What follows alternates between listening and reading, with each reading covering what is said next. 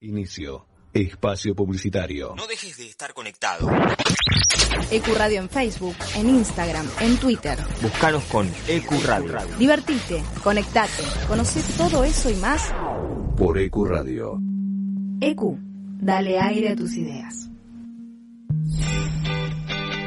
Bájate de los problemas. Subite a la bici. Ve Invasión Bicicleta. Donde los lunes son menos lunes.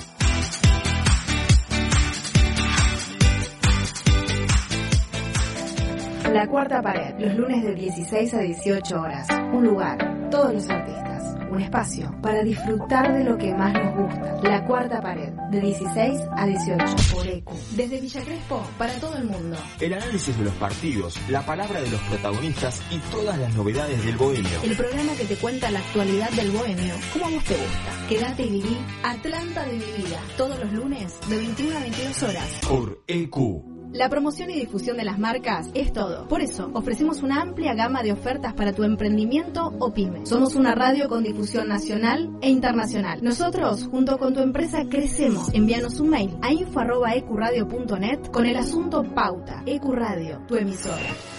¿Tu día fue un desastre? Relajá y escuchanos. De 20 a 22, Éramos Radio. Éramos Radio. Por EQ Radio.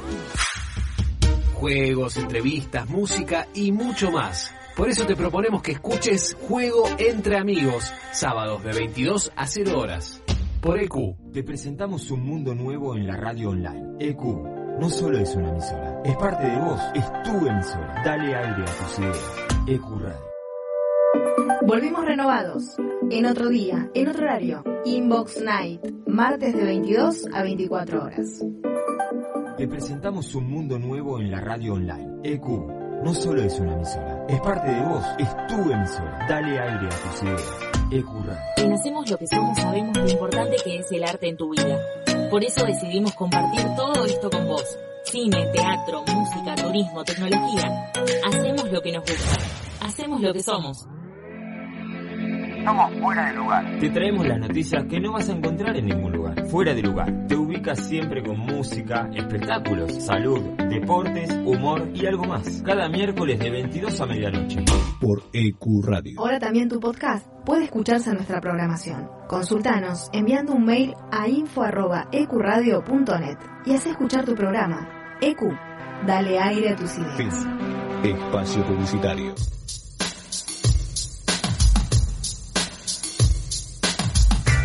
Ve Invasión Bicicleta, cultura ciclista urbana en el aire de EQ Radio.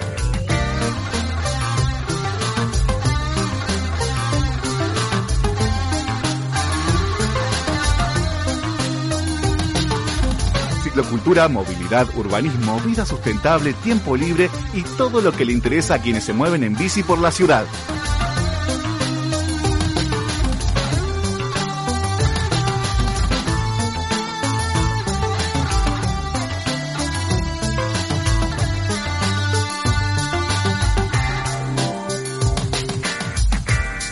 Bienvenidos.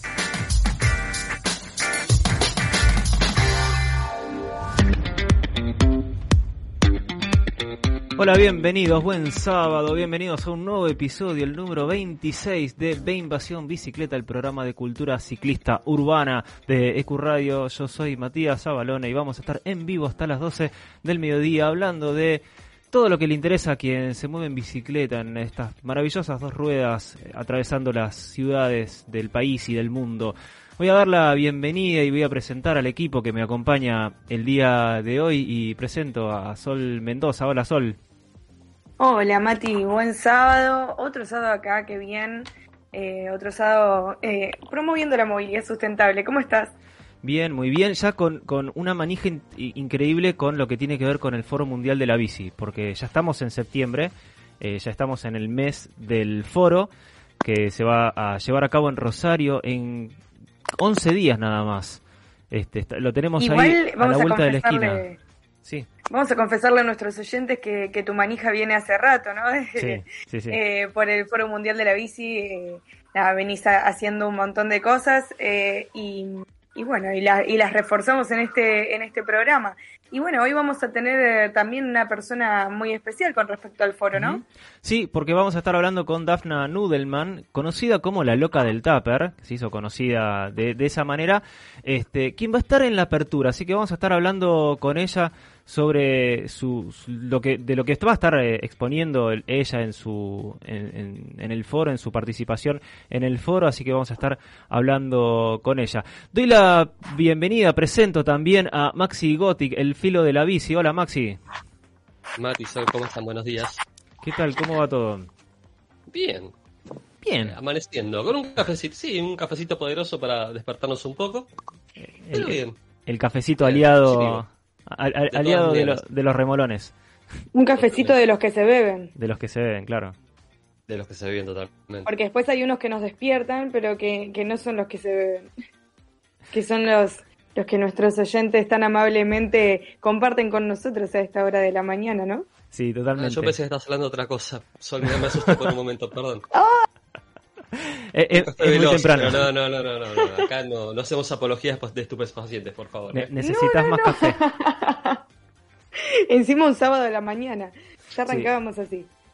Sí, un sábado a la mañana de un programa que lo tenemos súper cargado hoy, porque más allá de lo eh, que mencioné recién de Dafna Nudelman y el Foro Mundial de la Bici, vamos a tener dos entrevistas increíbles, la verdad que no se las pierdan. Vamos a estar eh, hablando con, o mejor dicho, ya hablamos, porque eh, como todos los cicloviajeros, eh, su disponibilidad de tiempo y de conectividad es muy acotada, entonces eh, pudimos eh, coordinar con Fede Piquín Martínez, que es un cicloviajero que se encuentra en viaje sin rumbo y sin tiempo. Este, nos va a contar de, de su experiencia, de cómo llegó a, a, a, a planificar. A, a no planificar este viaje en realidad, ¿no? Porque es sin, Claro. sin rumbo, sin tiempo, eh, por toda la Argentina. Eh, pudimos grabar una, una entrevista muy interesante, muy linda con él, que vamos a estar escuchando ahora en un ratito nada más.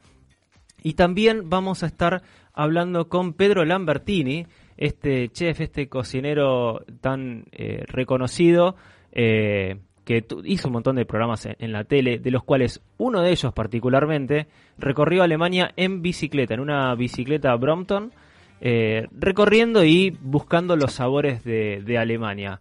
Este, así que vamos a estar hablando con él porque evidentemente algo, algo le gustan las bicis.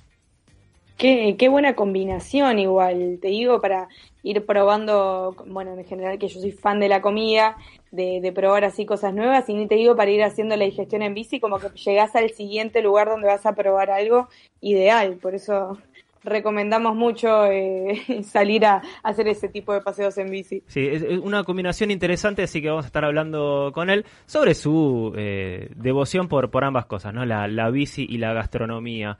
Este, así que quédense ahí porque también tenemos noticias, tenemos agenda, tenemos virales, ¿no, Maxi? Maxi? Sí, tenemos un viral muy interesante. Sí, Sí, porque sí, acá estoy. Tenemos la- un viral muy interesante, digo. las redes siempre son fuente de, de, de noticias o fuente de repercusión, ¿no? Alguien, alguien habla sobre, sobre cuestiones de movilidad de bicis y enseguida, enseguida todo, todos prenden. Eh, Sol, ¿querés contarnos las vías de contacto para comunicarse con el programa? Obviamente, sí. Pueden contactarnos y seguirnos y ver todo el contenido que vamos subiendo en Instagram. Estamos como Ve Invasión Bicicleta. En Twitter nos encuentran como Ve Invasión Bici.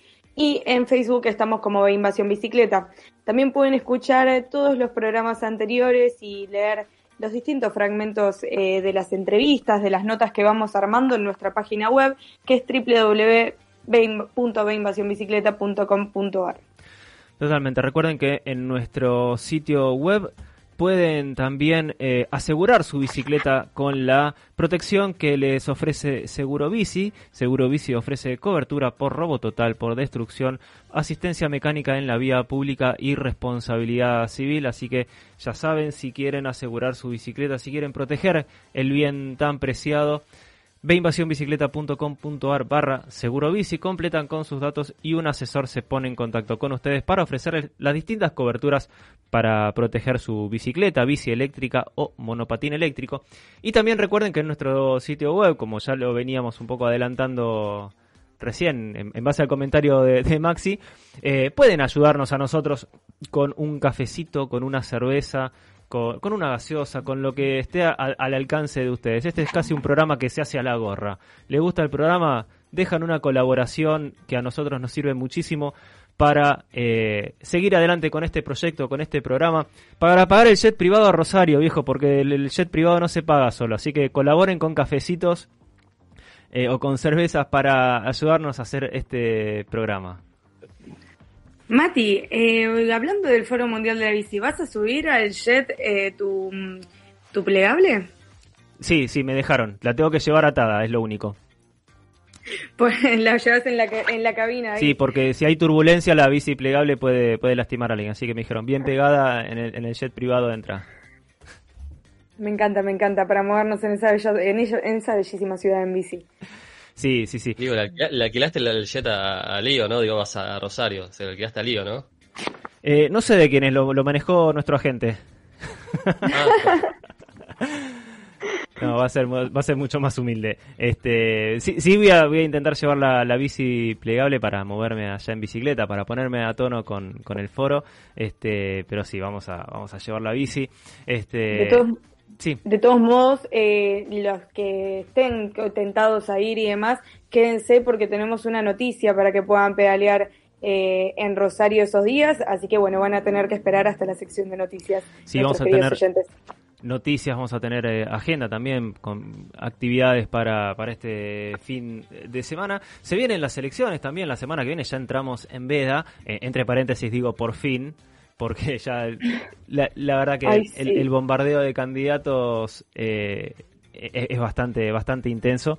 Este y, quería, quería proponer ahora en estos, en estos minutitos de, de apertura ya que no, es una campaña en la que las propuestas no, no abundan precisamente, eh, ¿cuáles son para ustedes las, las cuestiones relacionadas a movilidad, a espacio público que tendrían que tener en cuenta eh, los, candidatos si quieren irlo, irlo pensando? Eh, en particular, si, si me preguntan a mí, obviamente todo lo que tiene que ver con la con el desarrollo del ciclismo urbano eh, obviamente debería continuar por lo menos la, línea de lo, de lo, que de lo que viene sucediendo en la, ciudad de Buenos Aires, pero yo lo que apuntaría o, las propuestas que, que, a mí me gustaría escuchar tienen que ver más con la pacificación de las calles y no tanto la construcción de ciclovías. No sé si, si ustedes coinciden conmigo que sería como la evolución de la, la cultura ciclista, ¿no? Que, que las, las calles sean más aptas todas las calles para, para andar en bici y no solo aquellas que tienen ciclovía. No sé qué opinan ustedes. Escuchándote, Mati, la verdad es que no, no lo había pensado desde ese lugar. Siempre uno como pensando la movilidad sustentable, hay como abarca tantas cosas, ¿no? Abarca tantos, tantos frentes y, y siempre nos permitimos el diálogo. Y pensándolo así, la verdad es que, claro, es, es completamente lógico y es mucho más fácil de solucionar mismo en cuanto a inversión.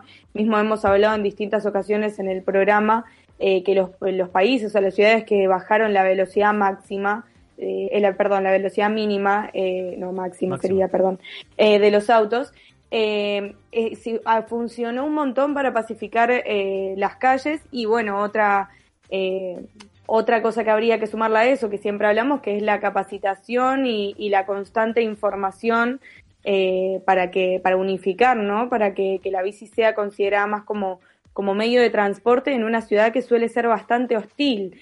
Eh, bueno, eh, el viral de, de, hoy, no quiero, no quiero pisar a Maxi, pero eh, bueno, hablamos un poco de esto del colapso muchas veces de los autos, de, bueno, ni hablar de, eh, de lo complicado que es andar por ciertas zonas por la cantidad de autos que hay, eh, por, por, lo difícil que, por lo difícil que es. Ayer por primera vez no usé la bici un viernes y me tuve que subir al colectivo porque me vine acá al conurbano sur. Em, y es increíble el tráfico de autos sobre las avenidas principales y no tanto, eh, digamos, porque anduve por lo que es Avenida Santa Fe y demás, y es a paso de hombre caminando. Eh, eh, es increíble que, que, bueno, que no haya alternativas, que no haya eh, una, bueno, una redirección de, del tránsito en la ciudad de Buenos Aires. Siempre, si no son las vías principales, no, no hay una gran redirección como para, para que las calles sean amigables para todos. Ni- Pero bueno, y, y ni hablar, eh, Sol, perdóname, ya que mencionás el conurbano sur, ni hablar, pensar en infraestructura ciclista eh, más allá de la General Pasos del Riachuelo. no, Es- olvídate. desa- desaparece. Es, es in- es increíble cómo todavía eh, no hay ni siquiera propuestas, ni siquiera proyectos eh, en, en relación a eso. No, no, no, tal cual. Es más, acá en el conurbano sur, eh, nuestros oyentes de esta zona nos eh, van a conocer esto, los fines de semana el tren no completa el trayecto y llega a una estación que es Bursaco. Y eh, he sido kamikaze y la última vez vine en bici y compartir las calles, o sea, tuve que salir a lo que sería la avenida Hipólito Yrigoyen, que para quienes conocen Bursaco es lo que sería la rotonda del, del Hotel Los, Los Pinos y demás, y te sentís como, como, me sentí kamikaze, dije, ok, Sí. estoy acá en una rotonda con toda esta cantidad de autos, con toda esta cantidad de, de motores y calor, eh, y yo encima ahí con, con la pequeña bandida que me hizo el aguante, pero que no, no está pensada la ciudad, eh, es verdad, es tal cual, esa, esa, ese contraste que, que sigue, lo único que hace es separar, ¿no? Que sigue marcando la diferencia entre lo que es capital federal y provincia. Sí. Eh, y bueno, y acá, acá el hecho de que la gente directamente no usa casco y no hay regulaciones al respecto, y encima el casco está como visto desde un lugar hasta estigmatizado. Claro. Eh, como una amiga me decía el otro día, yo caí con casquito todo, me dice, van a saber que no sos de acá, digamos, desde de acá a la China. Porque Decime que sos porteña usa- sin decirme que sos porteña. Ay, sí, maldita sea, era como, me olvidé de mis raíces, voy a tener que dejar el casco. Pero no, chicos, no hagan eso. Eh, no hay raíces que valgan, eh, nada, la prevención de un accidente.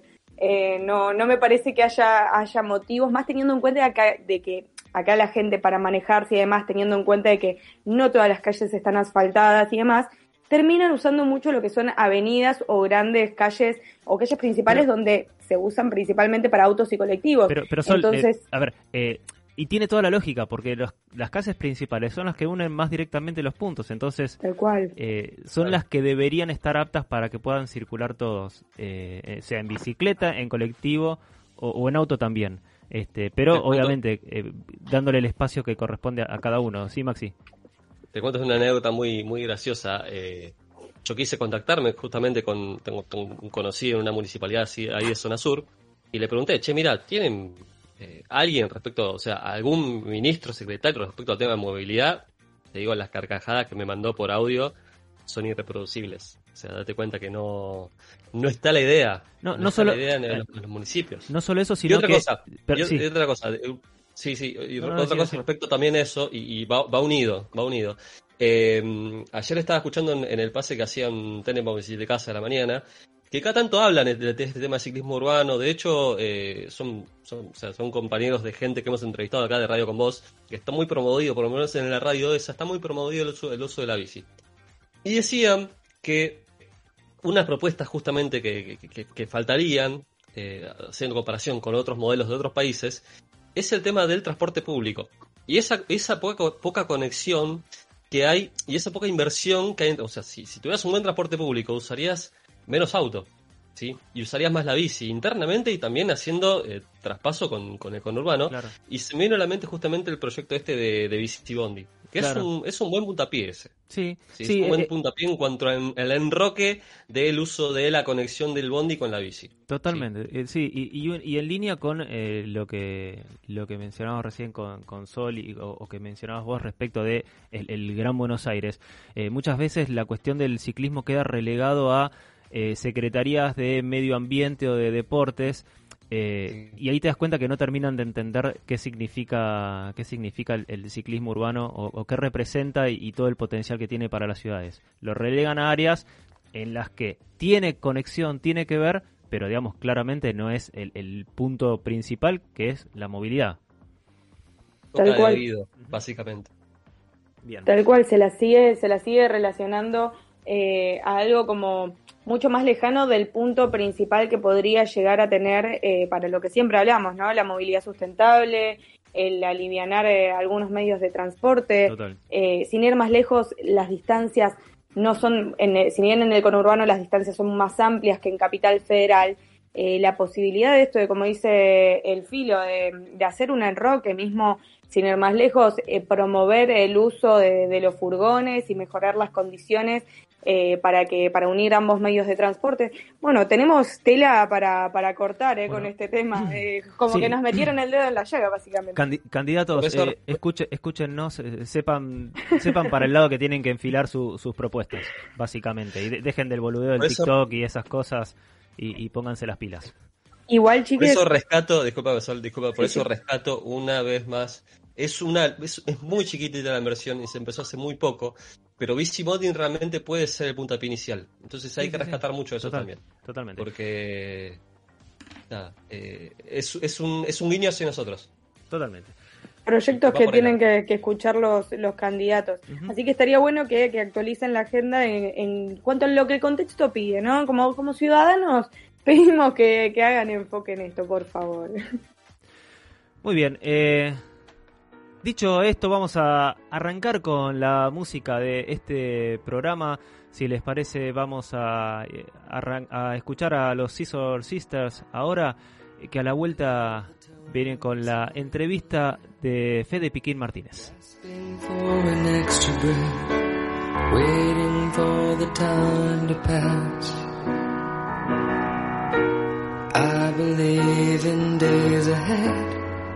Don't spend another night alone, cross and wishing you were dead.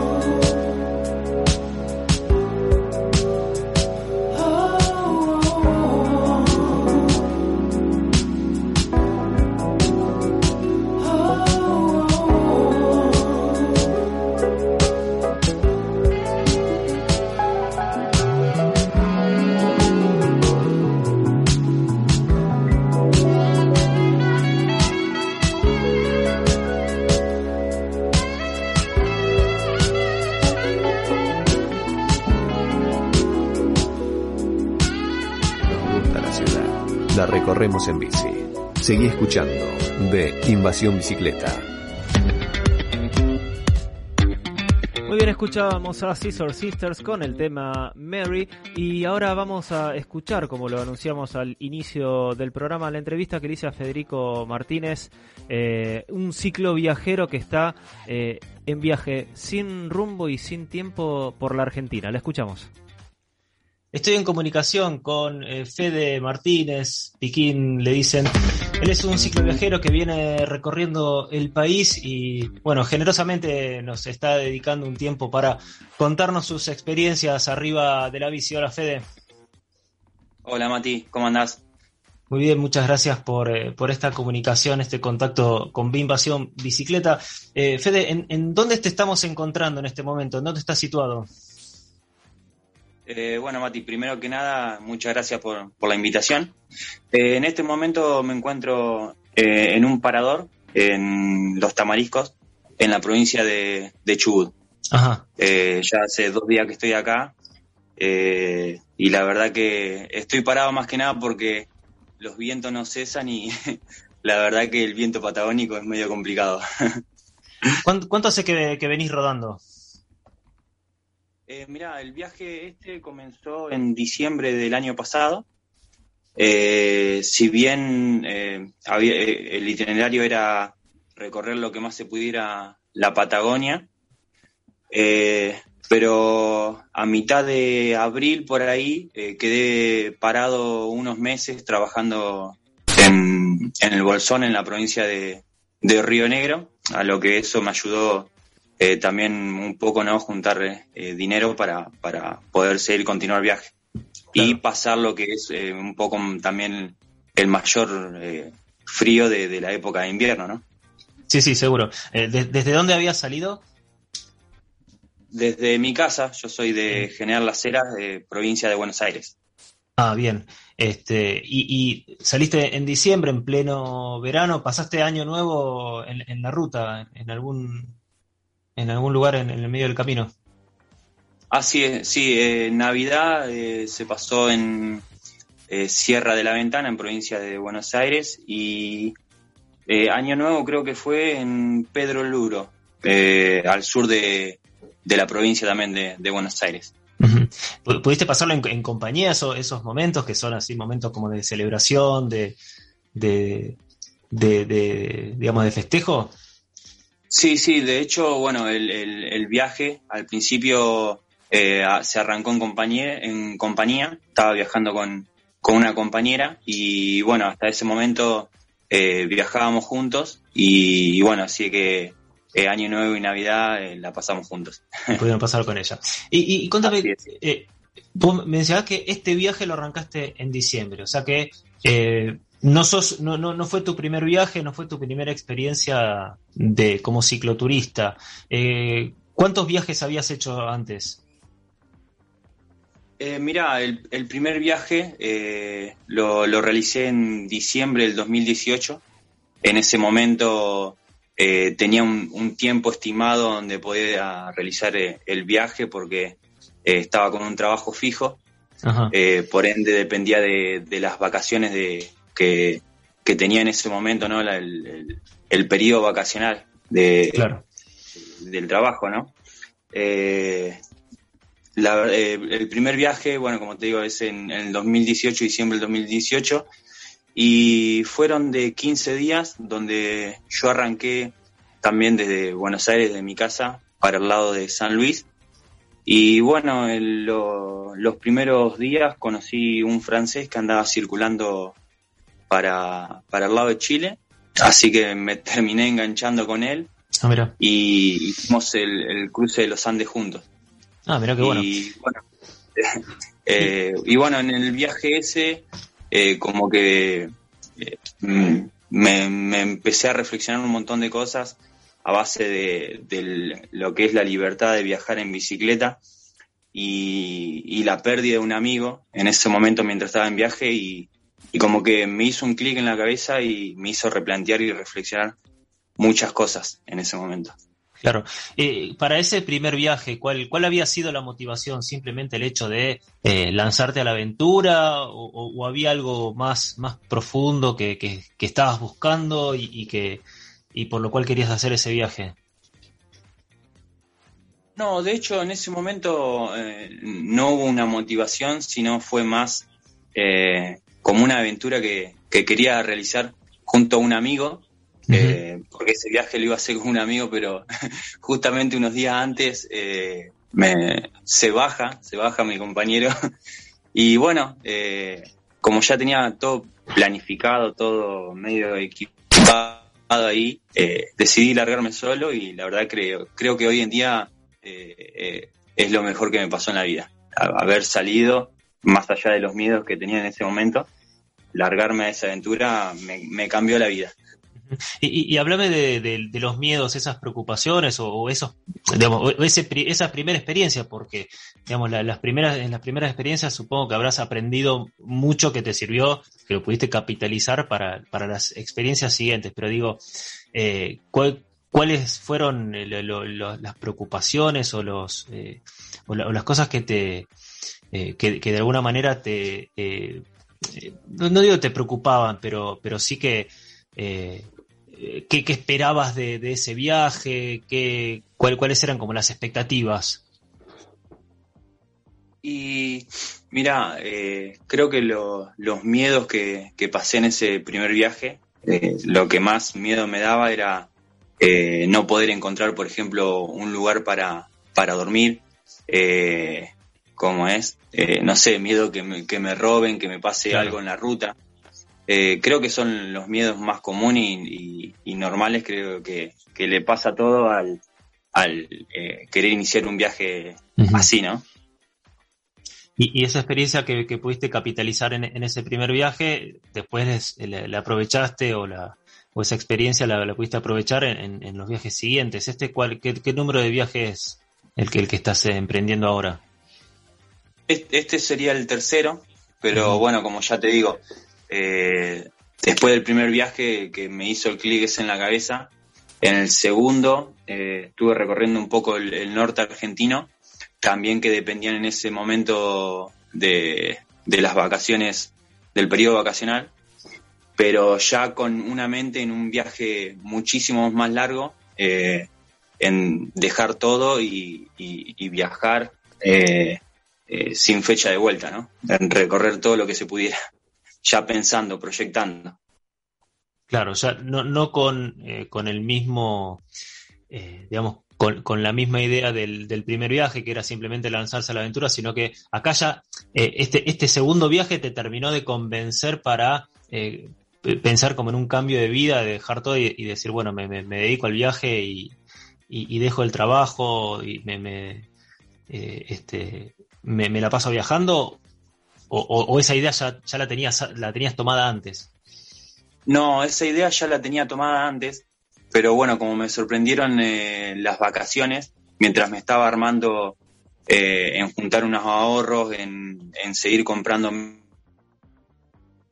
el equipo para poder viajar, ¿no?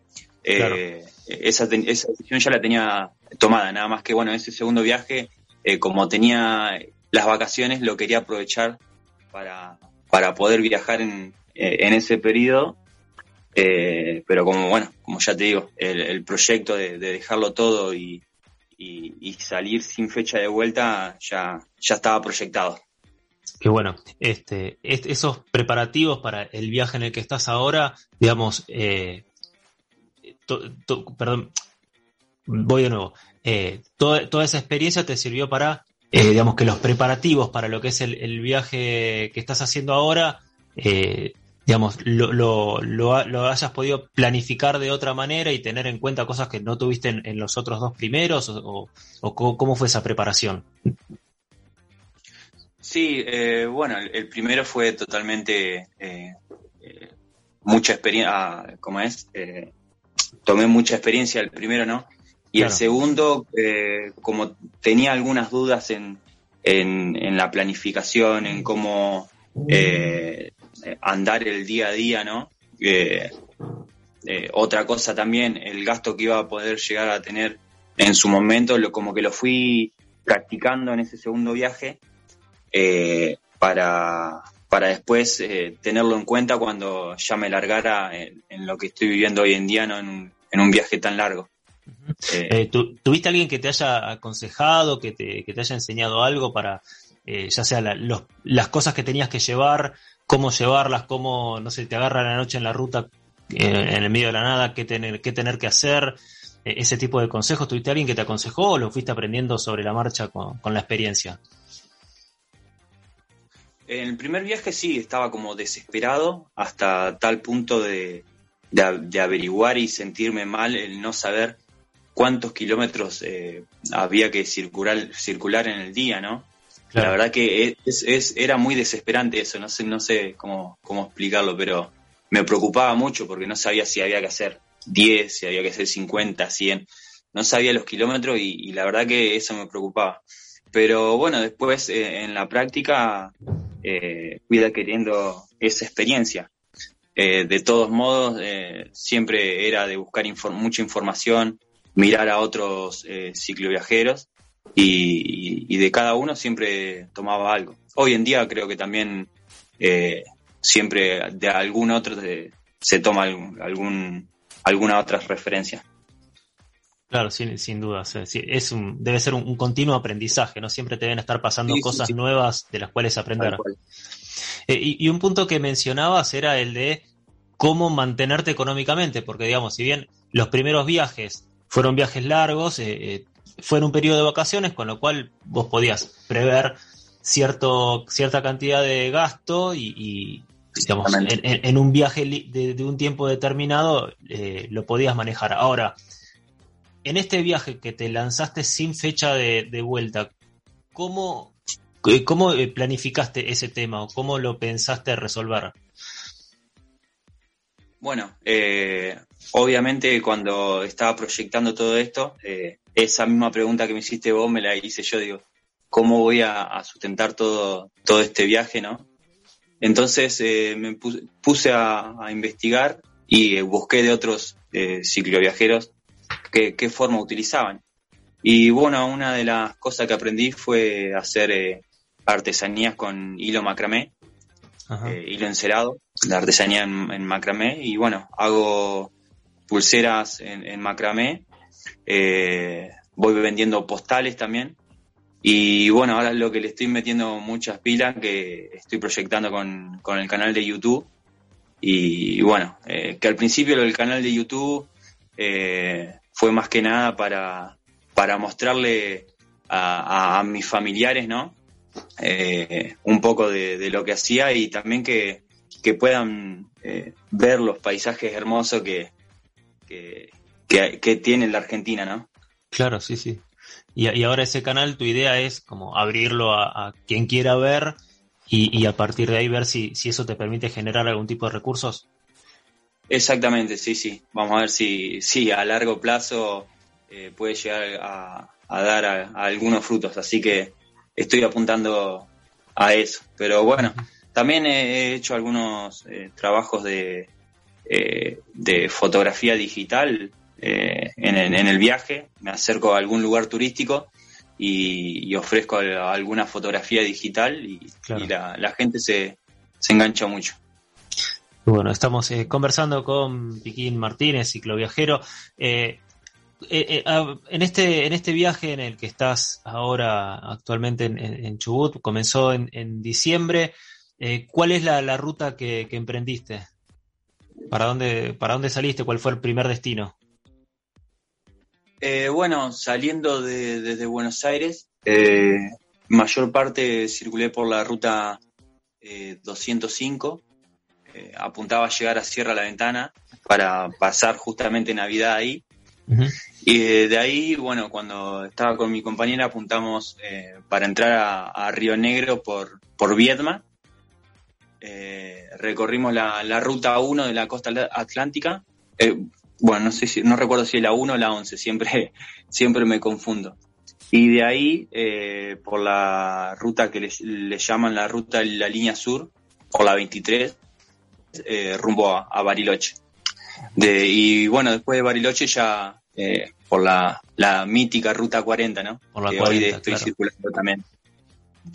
Claro, y, y- respecto a, eh, digamos, eh, un- una de tus preocupaciones que al principio era eh, qué pasa si no encontrás lugar para, para dormir. Imagino que en la Patagonia, no, no, no conozco tanto, digamos, no, no, nunca hice un recorrido en bicicleta por la Patagonia, pero digo, las distancias que siempre se, se, se, se- ven que son largas en- entre ciudades, imagino que te habrá pasado varias veces esto de te, te cae la noche y, y no tenés un, un paraje cerca, un lugar don- donde dormir, o, o lo pudiste resolver, lo pudiste planificar. Eh, últimamente lo, lo estoy planificando. Eh, en este viaje no, no era tanto de, de planificar, pero bueno, como vos lo decís, Mati, eh, las distancias acá en la Patagonia entre pueblo y pueblo son, son largas. Eh, y bueno, eh, la verdad que sí que hay que planificarla porque hay un factor que, que generalmente eh, hay veces que es, el, eh, es aliado y hay muchas veces que es el enemigo, el em- enemigo, que es el viento. Y bueno, así que hay que planificar porque hay veces que no, no se puede llegar. Pero bueno, si, si hay que dormir en, en cualquier lugar que se encuentre, no, no hay ningún problema por eso. Siempre eh, hay que adaptarse a todo. Claro, sin, sin lugar a dudas. Me imagino que también eh, juegan mucho, recién mencionabas el viento, pero lo- algún contratiempo que puedas tener en el camino, no sé, alguna pinchadura, algún tema mecánico que te haya pasado, Sí, que vos digas, bueno, tenía pensado llegar a, a hacer 100 kilómetros el día de hoy y, y resulta que a los 20 te pasa algo. ¿Te, te, te pasó muchas veces algo, algo por el estilo?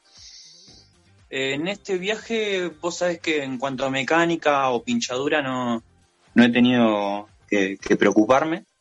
Eh, Sí, en viaje, en viaje anterior, eh, en cuanto a pinchadura, pero eh, nada que no, no se pueda solucionar. Siempre la solución está al alcance.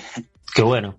Y, y vos imaginás, lle- llegás a algún paraje, a algún pueblo quizás medio perdido, ya sea en la, Patagonia o en tus viajes anteriores que, que fuiste para otros rumbos, digo, ¿cómo es esa recepción cuando ven que un cicloviajero, alguien que viene en bici desde lejos, eh, llega, llega a esos lugares? Eh, los, los reciben en general eh, por, por otros testimonios que, que, que, eh, nos dejan otros otros eh, viajeros. Por general lo- son, son siempre bien recibidos, eh, son muy muy amables con eso. Digo, ¿te pasó te pasó eso mismo a vos también?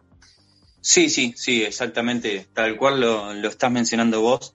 Es así, siempre la gente, a los cicloviajeros, también no solamente te lo cuento por mi experiencia, sino también por otros cicloviajeros con los que he charlado y, y la gente se, se acerca mucho. No sé si, si le llama mucho la atención o qué al vernos eh, cargando tantas cosas en la bicicleta que, que siempre se acerca eh, a, a compartir una charla, un momento, o incluso muchas veces a, a invitarte a, a su casa a que puedas pasar la noche. Eso la verdad que, que es increíble.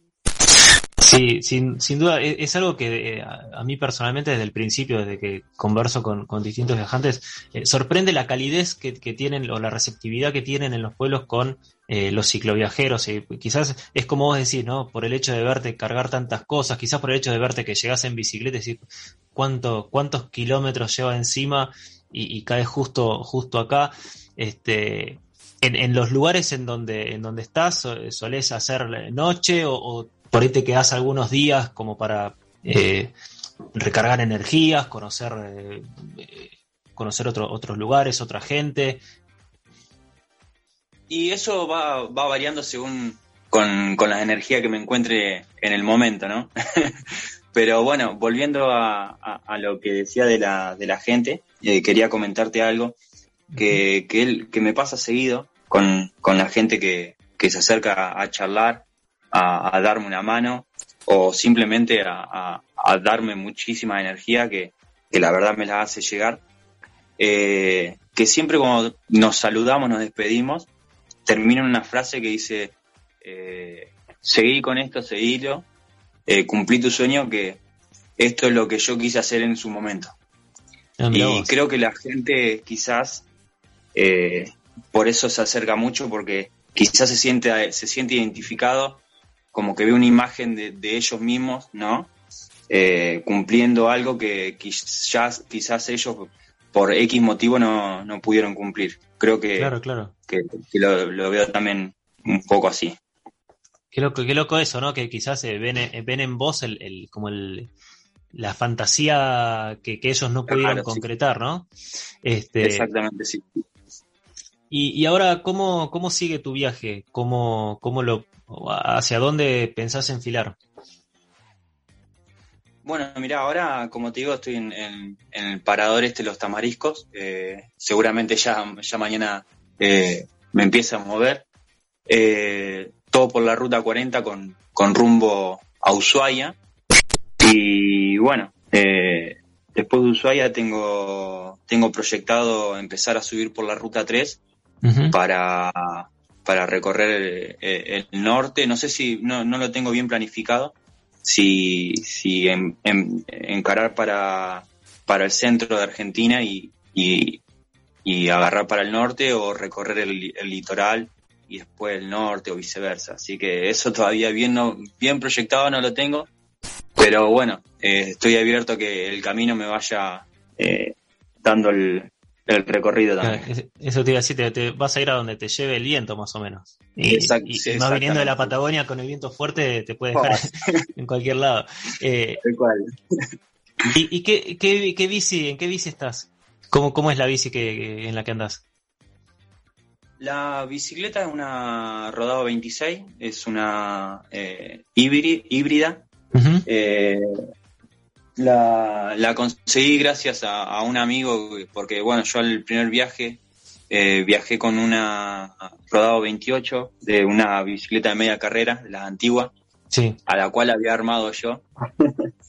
Eh, y la verdad que bueno, de- después de las dos semanas del viaje ese llegó detonada mal. Y Claro. bueno, esa es una de las experiencias que, que, que me hizo dar cuenta que, que en una bicicleta así sinceramente no podía viajar. Y bueno, un amigo me pasó el dato de, de una bicicletería de, de Capital, donde estaban eh, vendiendo unas bicicletas, eh, son, eran modelos viejos, modelos muy viejos, pero lo estaban vendiendo a, a- a un buen precio, eh, prácticamente nuevas, porque en su momento por control de calidad no las habían largado al mercado. Claro. Entonces aproveché el momento y, y- y ahí donde, bueno, eh, no solamente eh, y, eh, compré la bicicleta, sino que me fui armando de equipaje con, con todo lo que me hacía falta para, para poder eh, largarme a este viaje, ¿no? ¿Y, y, y qué es lo que, lo que llevas de equipaje? ¿Qué, qué son las, las cosas principales que, que llevas en, en tu bici? Y bueno, yo a, a todos les digo que, que, que en la bici cargo eh, mi casa y, y mi trabajo. Eh, llevo la carpa, la, la bolsa de dormir, eh, mi trabajo que son las artesanías, las, fo- las fotos, las postales que, que llevo para, para, para poder sustentar el viaje. Y bueno, después lo, lo normal que, que uno se necesita para, para poder eh, vivir el día a día, ¿no? En cuanto a la alimentación, la ropa, eh, eso no, no hay mucho que, que, que darle vuelta. Sí, y, tampoco sin exagerar demasiado, porque el, el- el que tiene que hacer la fuerza para, para llevar todo eso sos vos. Exactamente, El- exactamente. El, balance, el balance entre lo deseable, lo que te, te gustaría llevar y lo que podés. Así es, sí, sí, sí, tal cual. Bueno, Fede, eh, interesantísima la, la charla, tenemos que ir eh, cerrando. Este, nada, no- nos gustaría que, que nos dejes eh, a nosotros, a, a nuestros oyentes, eh, no sé, alguna, alguna reflexión, algún mensaje, estas cosas que te, te fueron surgiendo en el camino, de estas experiencias, de quizás gente que, como vos contabas recién en los pueblos, había gente que veía en vos el sueño que ellos no pudieron cumplir. ¿Qué le dirías a aquella persona que eh, por ahí está como vos, dice, me gustaría alargar todo, me gustaría alargarme en una aventura y hay algo que lo está frenando? Eh, ¿Qué le diría? Bueno, que le diría que, que la vida, la vida es, es un instante y que creo que todo el mundo debería de, darse el gusto en algún momento en la vida de, de- romper con esa rutina que, que, tanto llevamos convencionalmente eh, en algún momento, ¿no? O que lleva a esa gente, ¿no? Y, y que vaya tras los sueños, porque la vida es muy corta y los años se pasan volando. Fede, ¿en dónde podemos ver eh, material tuyo, tu canal de, de YouTube? ¿Dónde podemos ver eh, sobre tu viaje? En, bueno, Mati, en Instagram y en Facebook como otra forma de vivir, cicloviajero, y en YouTube otra forma de vivir. Excelente, bueno. Esas son redes sociales.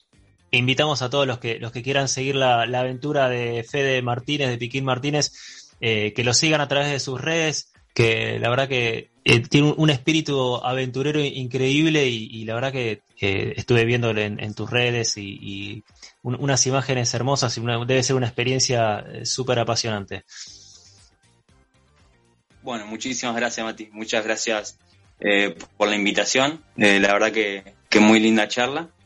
Y bueno, sí, están todos invitados a, a- a seguir la aventura. Muy bien, muchas gracias Fede. Pasó Fede Piquín Martínez por B Invasión Bicicleta.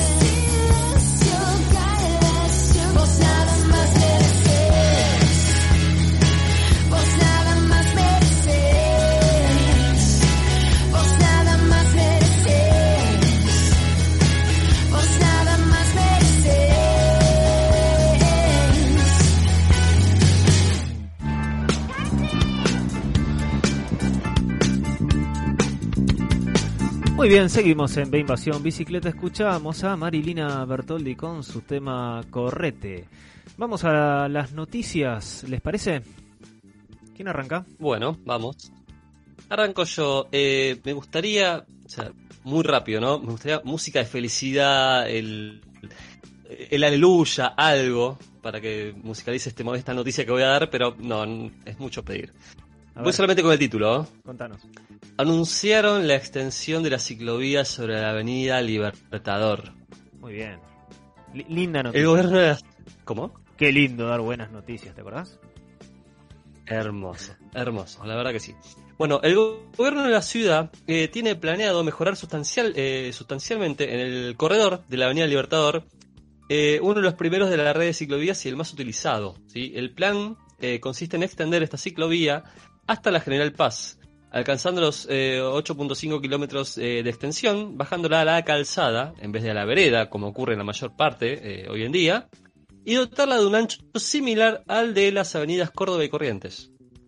Si bien esto no está completamente definido, está el pero, se prevén también cambios en la circulación vehicular, como también está en estudio la manera más segura de resolver puntos conflictivos de la traza, como el cruce de la Avenida Sarmiento, te la dejo, es, es tremendo ese cruce en, en hora pico, Dorrego y la zona del túnel bajo las vías del ferrocarril, el ferrocarril Mitre del- de, bueno, entre otros Sí, ahí en. Belgrano. Exactamente. Eh, sin duda será un cambio positivo eh, para quienes utilizamos ese corredor, permitiendo en el futuro la prolongación hacia la zona norte de Gran Buenos Aires, como venimos hablando al principio del programa. Sí, es- espectacular noticia que promete, la- si, si las ciclovías de Córdoba y Corrientes fueron polémicas, creo que esta eh, va a ser, no, no- sin exagerar, el triple de polémico. Así la reina de las polémicas. El- la el reina. de las triple Con lo que nos gusta encima la polémica de los ciclistas. Sí, sí, sí, sí, sí. Sí, porque Vamos se a tener prevén, virales al loco de Twitter acá. Yo Sí. tengo materiales ahora acá seis meses. se prevén cambios eh, no solo en, en la construcción de la ciclovía en sí, sino también es como una especie de rediseño de la, de la avenida. Así que... Claro, porque aparte es una avenida que es una de las pocas avenidas que tiene máxima de 70 en algunos tramos. Sí. Entonces repercute un montón en el, en, el, en el caudal vehicular y en la velocidad que usan algunos niatos. eh, Sí, que, la velocidad es relativa porque, digamos, en horas pico difícilmente pueda llegar a 70. eh, e- es más quizás un- que, no te preocupes que pasa eso. es más quizás una doy- cuestión doy- anímica, anímica y moral esto de, de- le bajas la moral si le sacas el límite de 70 más que el efecto concreto que se pueda que, que se pueda producir, ¿no?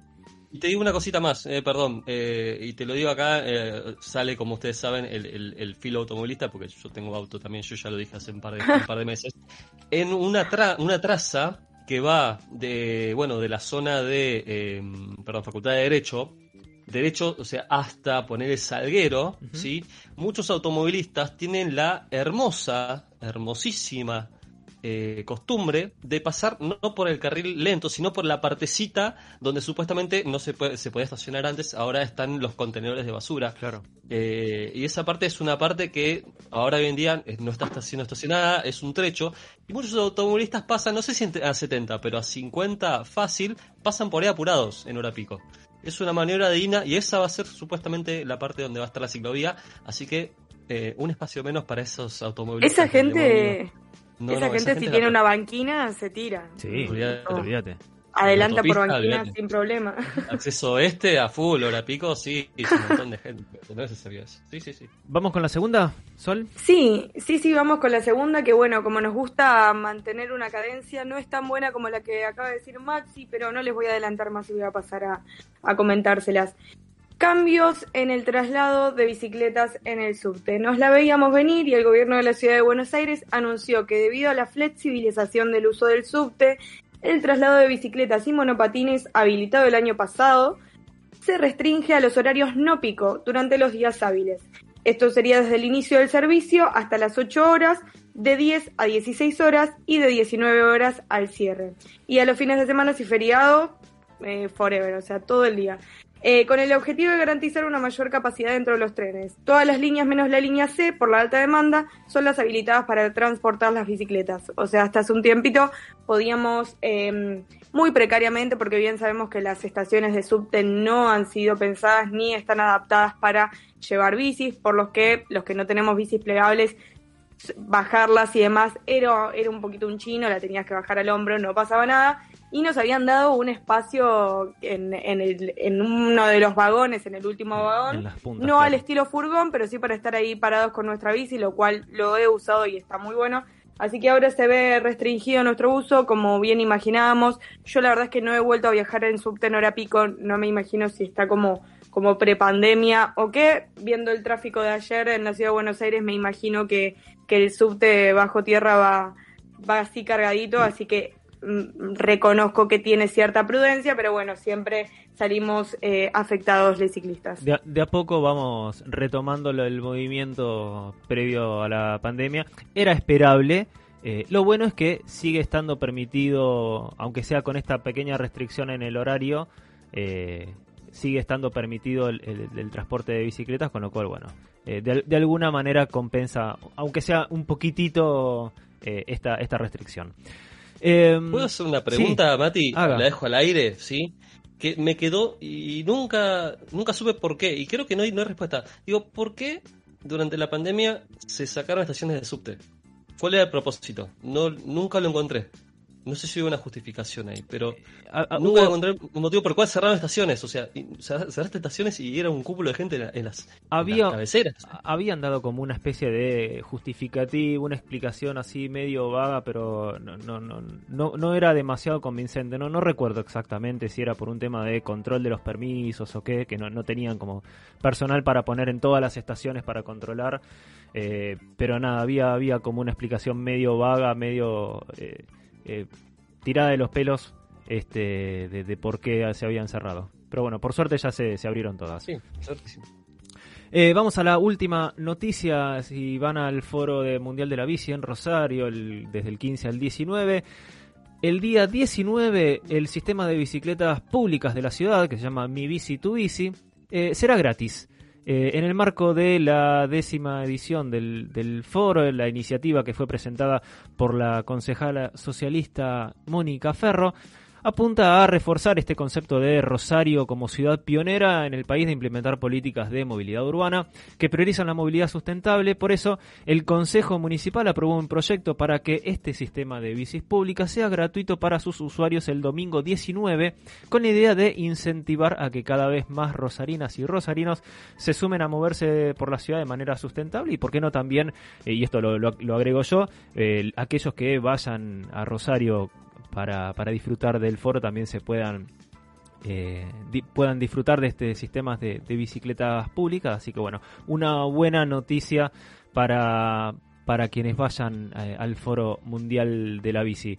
Eh, tenemos viral porque las redes son siempre fuente de polémica. ¿qué tenemos Maxi? Sí, tenemos un viral de el pasado 28 de agosto que hizo el queridísimo Ezequiel Campa. Eh, para los que no conocen, por ejemplo, es el que hace Ricky el Solar, un personaje entrañable. Eh, que tuiteó una gran pregunta, eh, dicho sea de paso. ¿Sabías que el 95% del tráfico de Palermo es gente que está buscando dónde estacionar? Eh, ya lo hemos hablado esto igual, respecto al tema de eh, el estacionamiento, el cupo, bueno, lo hablamos al principio también del programa, ¿no? Lugares donde eh, hay tanto cúmulo de autos que es increíble que, o sea, no, no, no, no, no, no se puede entender la cantidad de autos que hay en ciertas zonas. Bueno, por ejemplo, Palermo, ciertas Sí. zonas de Palermo son así. En línea Son con lo que dice Ezequiel, que eh, obviamente 95% del tráfico es eh, exagerado y, y Sí, hace exagerado, bueno. pero sí el 30%, y esto está creo que estadísticamente estudiado, el 30% de los autos que circulan en, en lugares así de, de mucho eh, de mucho tránsito está buscando lugar para estacionar. Lo cual es una, es una bestialidad. Uno de cada tres autos está buscando lugar para estacionar.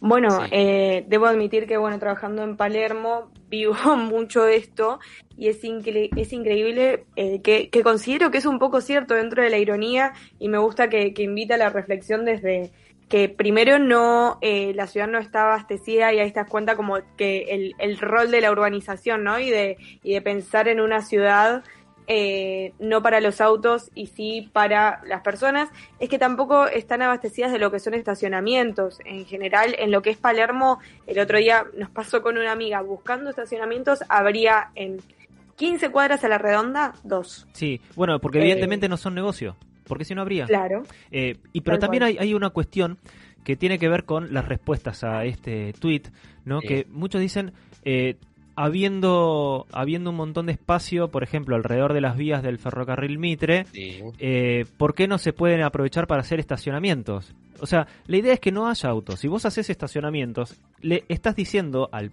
a la gente, a la ciudadanía, vengan en auto, hay lugar. Entonces, Y alguien idea... respondió a ese tweet. Eh, Sí. Alguien llamó a Matías Abalone.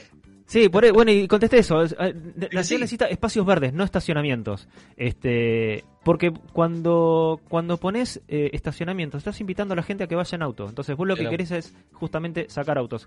Por eso, eh, esto de la gente que se queja cuando las ciclovías quita lugar, eh, está probado que tiene que ser de esa manera. O sea, hay ciudades en Europa, creo que es Oslo, si no me equivoco, que o, o, o, mm, o incluso eh, Jaime Lerner, el, el- alcalde de Curitiba, el, inventor del, del BRT que, que- que falleció unos meses atrás, decía, hay que sacar 5% de estacionamiento todos los años. O sea, es tipo por goteo, hay que sacar el 5% de los estacionamientos. Y de esa manera, eh, lo que haces es desincentivar al, al uso del auto. ¿Por qué? Simplemente por esto, por esto que menciona Ezequiel, porque no hay lugar para estacionar.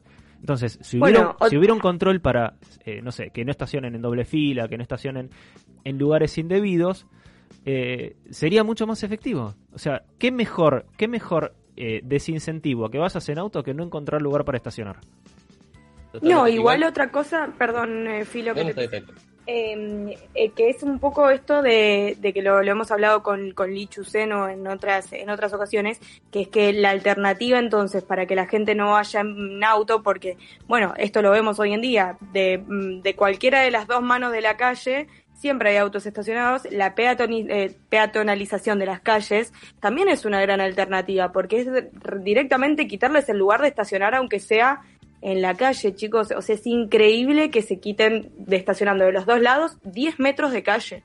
O sea, en unas calles, en calles que podrían ser tranquilamente doble carril, donde no haya problemas para que los autos se adelanten entre sí, para que haya, mismo eh, serían calles mucho más rápidas si no se estacionaran. Pero bueno, teniendo en cuenta que eso no pasaría, en barrios como Palermo, que mismo los fines de semana explotan de gente, la alternativa es quitar entonces el espacio público que designan a estacionar autos, porque es como decís vos, Martín, la verdad es que no, no lo había pensado así por el hecho de los estacionamientos, lo veía como una alternativa para vaciar las calles, pero si le agregas estacionamiento te van a estacionar en la calle y en el estacionamiento, o sea... Mucha- muchas eh, veces hay gente que dice, ¿por qué no hacen grandes estacionamientos en eh, la las cabeceras de la ciudad, en las entradas de la ciudad? Primero porque no hay lugar para hacer estacionamiento. Segundo, pensaste en los cientos de miles de autos que entran por día. ¿Qué, qué clase de estacionamiento tenés que hacer para eh, soportar semejante caudal de autos? O sea, ¿cómo, cómo haces? ¿Cómo generas 100.000 lugares de estacionamiento, no sé, en Vicente López, en, en Ciudadela, en, en Avellaneda, en los lugares de entrada de la ciudad? Es imposible. O sea, la clave es eh, la intermodalidad, esto que hablábamos del de el, el bicibondi. eh, poder dejar el auto si querés, sí, pero no sé, en, en, en Don Torcuato, en Pilar y de p- poder venirte en tren. O sea, la alternativa pasa por otro lado. La- el- el- como dicen lo- los urbanistas, los, que, los especialistas de este tema, y, ya vamos cerrando con, con este viral, eh, la solución al, al, al- a los embotellamientos, al problema del, del tránsito, no se soluciona con el auto incluyendo al auto particular. O sea, el auto está excluido de, de la ecuación que resuelve cuestiones de tránsito. Eh, Te puedo hacer, discúlpame, Sí. Mati, te puedo hacer una reflexión más que no, no estoy, estaba viendo el, el tweet, pero creo que lo borró por la bestialidad que puso otro usuario acá respondiendo en la campa, que va más allá de eh, el tema de si, si- o sea, si vas en bici, ¿no? O sea, es el tema de, lo decía Sol, vas a bares, estamos hablando de Palermo, estamos hablando de bares. Había un muchacho que se quejaba porque no tuvo lugar para estacionar porque se iba a un bar de vinos. O sea, ibas a tomar y te estaba yendo en auto. ¿Cómo volvías? Ah, ese es claro. Y el otro le preguntaba, y no, ¿y cómo le dice, che, monstruo, monstruo, vas a un bar de vinos? ¿va- ¿Cómo volvés? Volando, decía el chon. O sea, no hay conciencia tampoco que estás yendo a un bar a 120 tomar lo que alcohol y volvés tranqui 120. Sí, o sí, sea, sí. no hay conciencia tampoco de eso. Por eso también sigue estando pendiente, y es un tema para otro día, para otra cosa, el tema del alcohol cero y la cantidad, la escasa cantidad de controles que hay ahora por test de alcoholemia. Ni hablar. Eh, vamos a, a la agenda, Sol, ¿te parece? Sí, claro. eh, este domingo, como cada primer domingo del mes, eh, tenemos masa crítica. Eh, recuerden que el- la convocatoria siempre es a las 4 de la tarde en el obelisco. Eh, es una juntada, bueno, que quienes hemos participado es, es una juntada muy bella, donde estamos ustedes por, por lo mismo, pedaleando, que es lo que nos gusta hacer. Eh, y bueno, es, eso es la, la agenda de, esta, de este fin de semana. Muy bien. Eh, aquellos que no tenían planes para el domingo, ya saben, tienen la masa crítica como el primer domingo de cada mes. Eh, llegamos al final del primer bloque, vamos a una pequeña tanda, quédense ahí que en un ratito seguimos con más B Invasión Bicicleta. Inicio. Espacio publicitario. La música, el cine y el arte que nos transportan a otras dimensiones, paisajes y espacios. Con la conducción de Miki Martínez, El Niño Perpetuo, para el adulto en eterna espera, por EQ Radio. Te presentamos un mundo nuevo en la radio online. EQ no solo es una emisora, es parte de vos, es tu emisora. Dale aire a tus ideas. EQ Radio. La radio es un espacio donde uno logra conectarse con varios sentidos. La radio genera una sensación de libertad y fantasía. EQ Radio. Dale aire a tus ideas. No te agarres más la cabeza y sacate todas las dudas del mundo del derecho. Todos los viernes de 19 a 20 horas, escucha Hacer oído. por EQ. Nadie cree en lo que oye. Para terminar la semana bien informado, Cada viernes de 21 a 22 horas. con las noticias más importantes, la información deportiva, Buena música y la agenda del fin de semana. Nadie cree en lo que oye. Viernes de 21 a 22 horas. Por EQ Radio. A algunos le puede gustar el suspenso. O el drama. El romance. ¡La acción! Pero solo unos pocos se quedan hasta el final. Cuando termina la función, comenzamos nosotros. Hasta las 6 de la tarde. Nos encontramos después de la función. Post crédito. Por EQ Radio. Permiso para circular. Dos horas libres de realidad. Todos los sábados de 14 a 16. Por EQ Radio.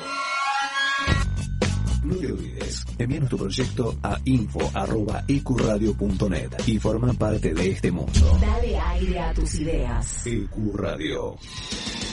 Todos los domingos, de 17 a 19, junto a Charlie, Walter y Lucas, hacen A Puro Metal, un programa heavy, hecho por heavy y para heavy, por EQ Radio. Un espacio, un lugar rodeado de buenos profesionales y gente comprometida con la radio. Te invitamos a formar parte de la familia de EQ Radio. Envíanos tu proyecto a info.ecuradio.net. EQ Radio, dale aire a tus. Espacio publicitario. B. Invasión bicicleta. Ese momento cuando dejas los autos atrás. Muy bien, seguimos en B Invasión Bicicleta. Recuerden que estamos hasta las 12 en vivo con este programa aquí en EQ Radio. Puedes descargarte la app, puedes escuchar en nuestro en el sitio web de la radio ecuradio.net. Eh, recordamos las vías de contacto, Sol, si te parece. Sí, claro, pueden, pueden y deben seguirnos en Instagram, estamos como de Invasión Bicicleta, también pueden seguir el minuto a minuto y ver los comentarios de la semana en Twitter, estamos como de Invasión Bici, también pueden encontrarnos en Facebook como de Invasión Bicicleta y obviamente eh, pueden visitar nuestra página web y mantenerse al tanto de todo lo que sucede en este maravilloso programa.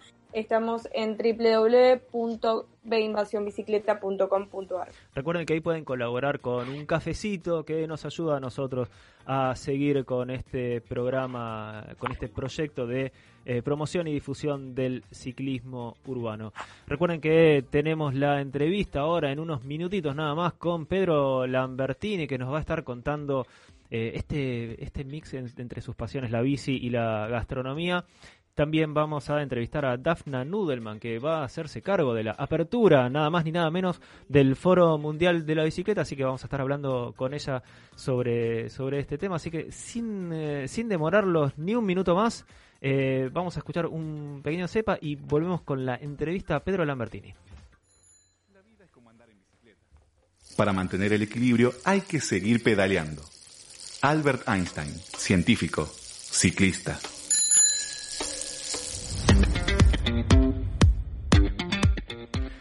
Y como mencionábamos al eh, principio del bloque y en la apertura del programa, estamos en comunicación con Pedro Lambertini.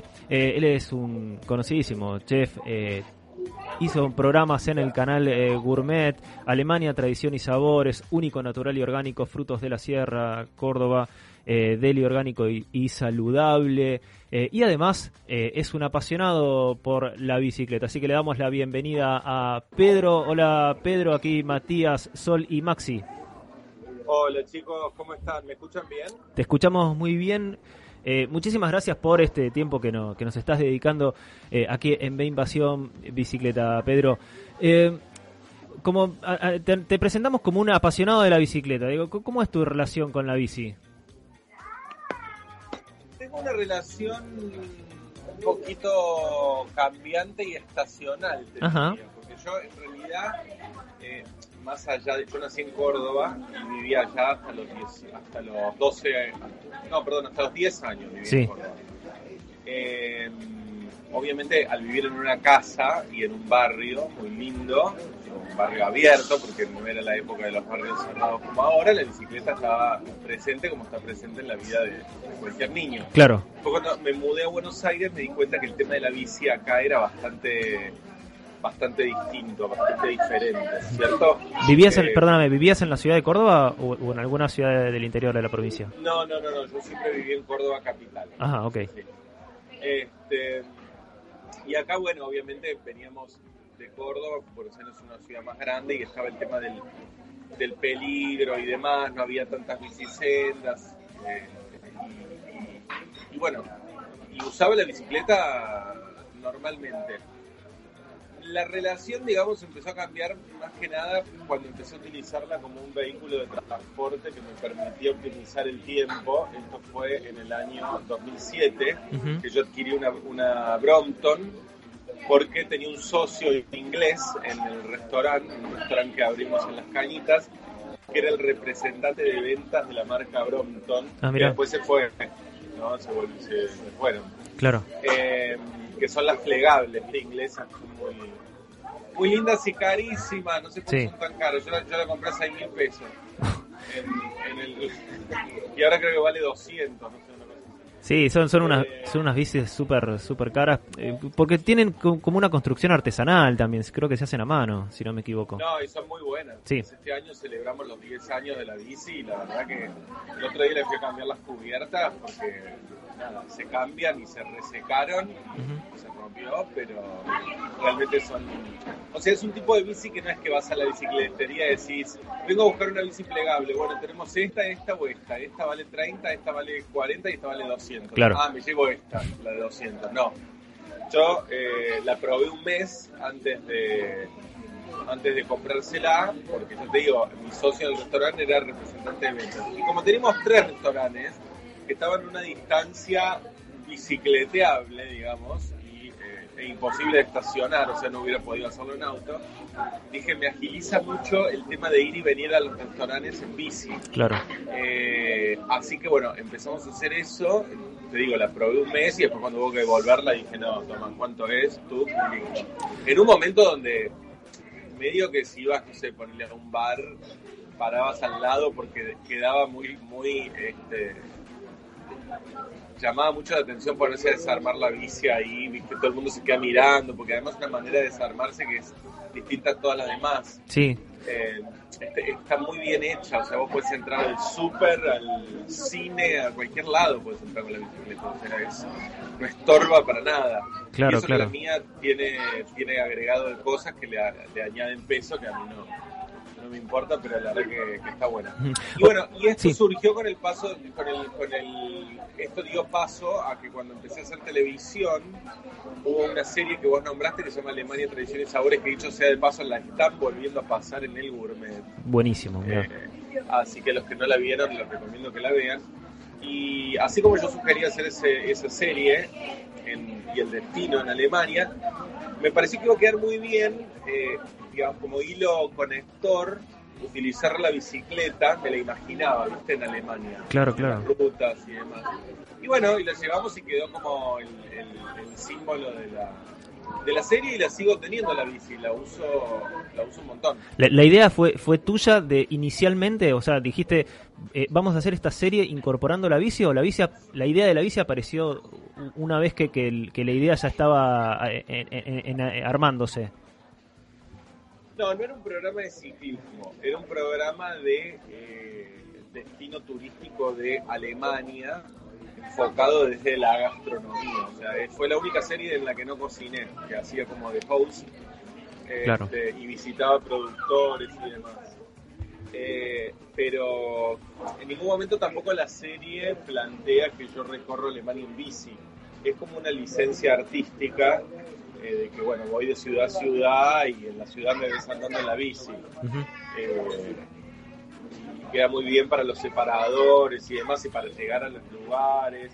Además, Alemania es, una, es un país que está muy pensado en función de la bicicleta, pero muy pensado en serio. Claro, claro. O sea, tiene, tiene estacionamientos de bicicleta en los centros comerciales que explotan este, de, de bicicletas. O sea, yo viví en Alemania antes de hacer la serie, viví seis meses eh, haciendo un intercambio cultural cuando iba al secundario.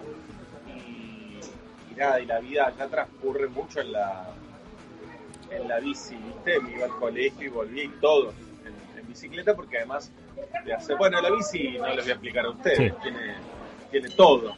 Sea, tiene el tema del espacio, no contamina, haces ejercicio, o sea, eh, si uno cuenta con un lugar seguro donde poder andar y donde poder dejarla, eh, la verdad que sin duda que es la, es la mejor opción y, es- y creo que hacia eso vamos, ¿no? Hacia, que, a- hacia que haya cada vez más cantidad de, de ciclistas. Sin dudas. Maxi, Pedro, ¿cómo estás? Acá Maxi. Eh, Hola Maxi. bien, eh, vos eh, al- principio de la entrevista habías dicho que, bueno, cuando empezaste a usar la, la Brompton para ir de un lado al otro, como que te miraban como algo, eh, o sea, como ver, ver, ver que la desarmabas, como ver que era algo raro. ¿Cómo ves hoy en día, a- acá en Buenos Aires, el tema este de los espacios para bici y si ves que están bien distribuidos o ves que falta más? Falta más esa promoción de la gastronomía y la bici o lugares para poner la bici. Yo creo que Buenos Aires, eh, en el mapa latinoamericano, mal podemos compararnos, ya te digo, con este, países que eh, están más adelantados y son más desarrollados. O sea, por lo tanto tienen otra estructura eh, con respecto al, al uso de, de la, de la bicicleta. Yo creo que Buenos Aires es eh, una de las ciudades más bike friendly, si- no sé si existe el término, eh, de Latinoamérica. Seguro, seguro. Obviamente que falta, uno o sea, a veces anda- va por una bicicleta y de golpe se corta, viste que uno dice, pero y, y si voy más allá, Claro. ¿viste? Claro, tenés que eh, pensar en función. Yo, por ejemplo, ya tengo, salgo de mi casa, yo vivo en colegiales. Y yo ya sé que para donde quiero ir tengo que hacer eh, tres cuadras hasta Martínez, que es la bicicenda que después se conecta con, digamos, la que sale a Palermo, la que sale al mercado de pulgas y Sí. dobla por Plaza Mafalda y sigue por, por Gorriti, que es como la clásica. Gorriti. Este, que es la clásica bicicenda. Pero esa de Martínez se extiende hasta abajo de todo, llega como hasta Balbín. Eh, no, no, o sea, si uno se quiere mover, tiene cómo hacerlo. Después tener los accesos a. Mismo la de Gorriti sale a Plaza Italia, que sale al Zoológico, que sale al, Libertador, que tiene su bicisenda con la cual puede llegar a cualquier parte también. Eh, no sé si va a haber bicisenda en todas las calles. Eh, ni sé si, si el mapa urbano permite que haya Claro. bicisendas, pero creo que me, me he encontrado con nuevas, por ejemplo la bicisenda de Avenida Córdoba es una buena noticia. ¿no? porque además es súper amplia, no sé cuánto tiempo tiene, pero no debe, no, no, no, me parece que, de- que es de las más nuevas. Es ¿no? de, el año pasado se hizo, en septiembre del año Claro, pasado. Claro, está buenísimo que Córdoba, que, eh, ¿vieron lo ancha que es? Sí, total, total. Este, así que, no, me parece que hay como voluntad de, de, de meterlo, de imponerlo, digamos, al tema de la, de la bici y les ha traído, entiendo, mucho, mucho muchas quejas y muchos Claro. problemas, porque viste que hay gente que dice, eh, pero... Sí, es, es- por tres, dos, tres personas que andan en bicicleta me comprometen un carril. Claro, y bueno, claro. nada, hay que, hay que hacerlo para, para, Para que haya más. fomentar el cambio. Totalmente. Estamos hablando con Pedro Lambertini, eh, aquellos que se están sumando a, a esta entrevista. Eh, y, y en relación a tu actividad, eh, recién mencionabas el tema de llegar con, a un restaurante con una bici plegable, hacer todo este ritual del plegado, que, que hoy, digamos, cada vez más se ven bicis plegables, ya no sorprende tanto como imagino habrá sido en esa primera época cuando adquiriste tu, tu Brompton. Pero digo, ¿cómo es la relación o cómo ves vos desde, digamos, como formando parte de eh, el, el mundo de la gastronomía? Eh, ¿Crees que los, los locales eh, de- están bien respecto de la aceptación de la bicicleta o de brindar facilidades a aquellos que van en bicicleta a los locales? ¿Crees que podría mejorar, que se podría incentivar un poco más en ese aspecto?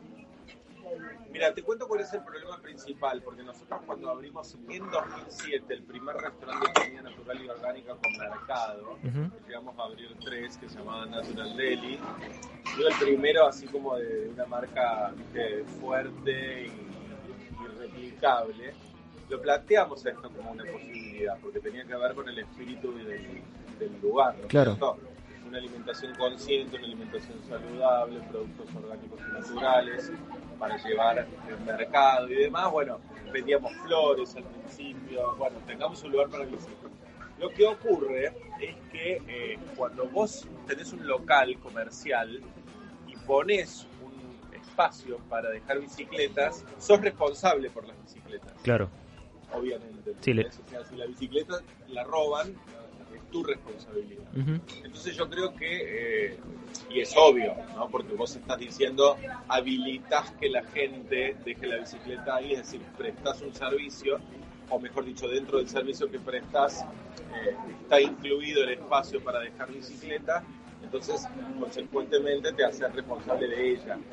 Ahora, eh, eso tampoco, digamos, inseguridad que hay y demás, yo la bicicleta al ser plegable, una de las cosas que más me gusta es que la tengo siempre conmigo. Claro. El otro día fui a un evento en Chacarita, a la apertura del, antes del lanzamiento de un libro de cocina.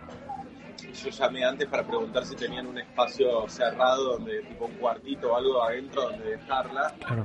Yo ni a palos la dejo este, sola, ni estacionada, ni en ningún lado. Y si tuviera una bicicleta no plegable, ¿viste? Eh, esto también es la segunda, segundo motivo, la segunda respuesta a lo que me preguntaste. La gente también se siente muy insegura dejando la, la bicicleta por miedo a que se la roben y demás, porque ¿viste? roban motos. Eh, Sí, sí, bici no. la dejan un poste y una cadenita de una bici y la rompen así nomás. Lo, lo vemos todo el no, tiempo, claro. no, da, no da seguridad, es, así. Claro, salvo que, salvo que puedas proveer un, un espacio bien seguro, eh, sería como un cargo extra para los, o una responsabilidad extra para el dueño de los locales. Ese es el motivo principal, eso te lo garantizo. Porque además vos la bicicleta un espacio, puedes, es un espacio, tiene que estar afuera para que la gente venga y Sí. deje la bicicleta. No, vas a, no van a pasar con la bici y dejarle un espacio adentro que te compromete el lugar, Claro, claro. te compromete metros, metros cuadrados que podrías estar facturando con mesas o con góndolas. Este, poner un espacio para la bici, es complejo. La verdad que es complejo. Yo te lo digo desde el punto de vista del, Sí, de- de, de- los, de los gastronómicos porque sería muy fácil para mí decir sí, hay que mejorar, tienen que ofrecer- pero yo me encontré con, con ese obstáculo y, y- y bueno, nada, es, es un riesgo, es un riesgo importante. sin, sin lugar a dudas, Pedro. Eh, respecto a la relación, digamos, entre la, la- el, el modo de transporte que, que elegís, ¿no? La bici y la cocina, que vos eh, orientás mucho a esto de lo natural, lo saludable, como bien mencionabas recién, vos tenés un... Sí, ma- ahora no tanto, o sea, no es que ahora... eh, no es que ahora no, no haya perdido de vista, lo tengo, lo tengo ahí como una pincelada en mi cocina, pero no, no. Esto que te digo fue hace muchos años el tema del restaurante, incluso que eso después disparó el tema de los de los de las series en, en Claro. TV y demás, pero viste uno también va, va buscando nuevos rumbos y mi cocina hoy es eh, más integral Sí. más integrada, digamos, no tan orientada a eso, pero obviamente sí, hay, hay un estilo. Eh, y, y, eh, digamos, vos habitualmente te moves en bicicleta. ¿Te pasa esto de que cuando, cuando vas por distintos lugares, no, no, no cuando estás comprometido en cuestión de tiempo, ¿no? Pero digo, que vas con, un- con una mirada alerta, de decir, eh, cuando vas en bici, paro en ciertos lugares para eh, observar algo que te llame la atención, decís, eh, no sé, ya sea eh, lugares donde venden ingredientes eh, o, o al- o algo que, que vos utilices después en tu, en tu gastronomía, Va- vas, vas mientras eh, usás la bici como alerta de ciertas cosas que se pueden ir cruzando, que te disparen después ideas para llevar a la práctica en la cocina.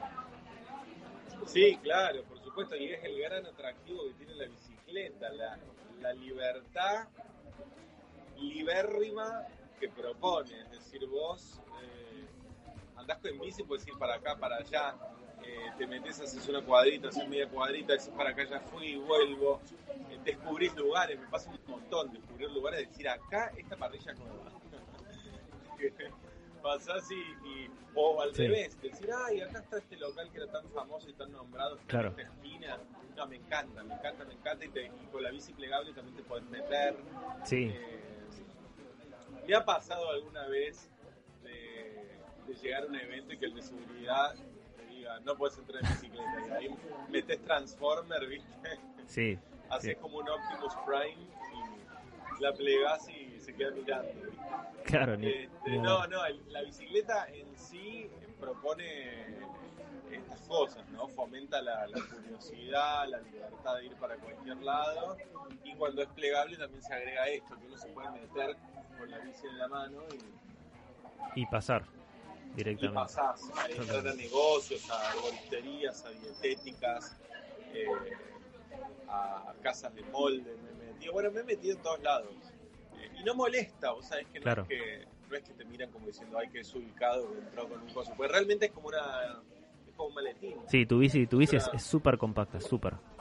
Eh, exacto, es muy compacta. Además está armada de una manera que todo lo que ensucia queda metido adentro, entonces no hay manera.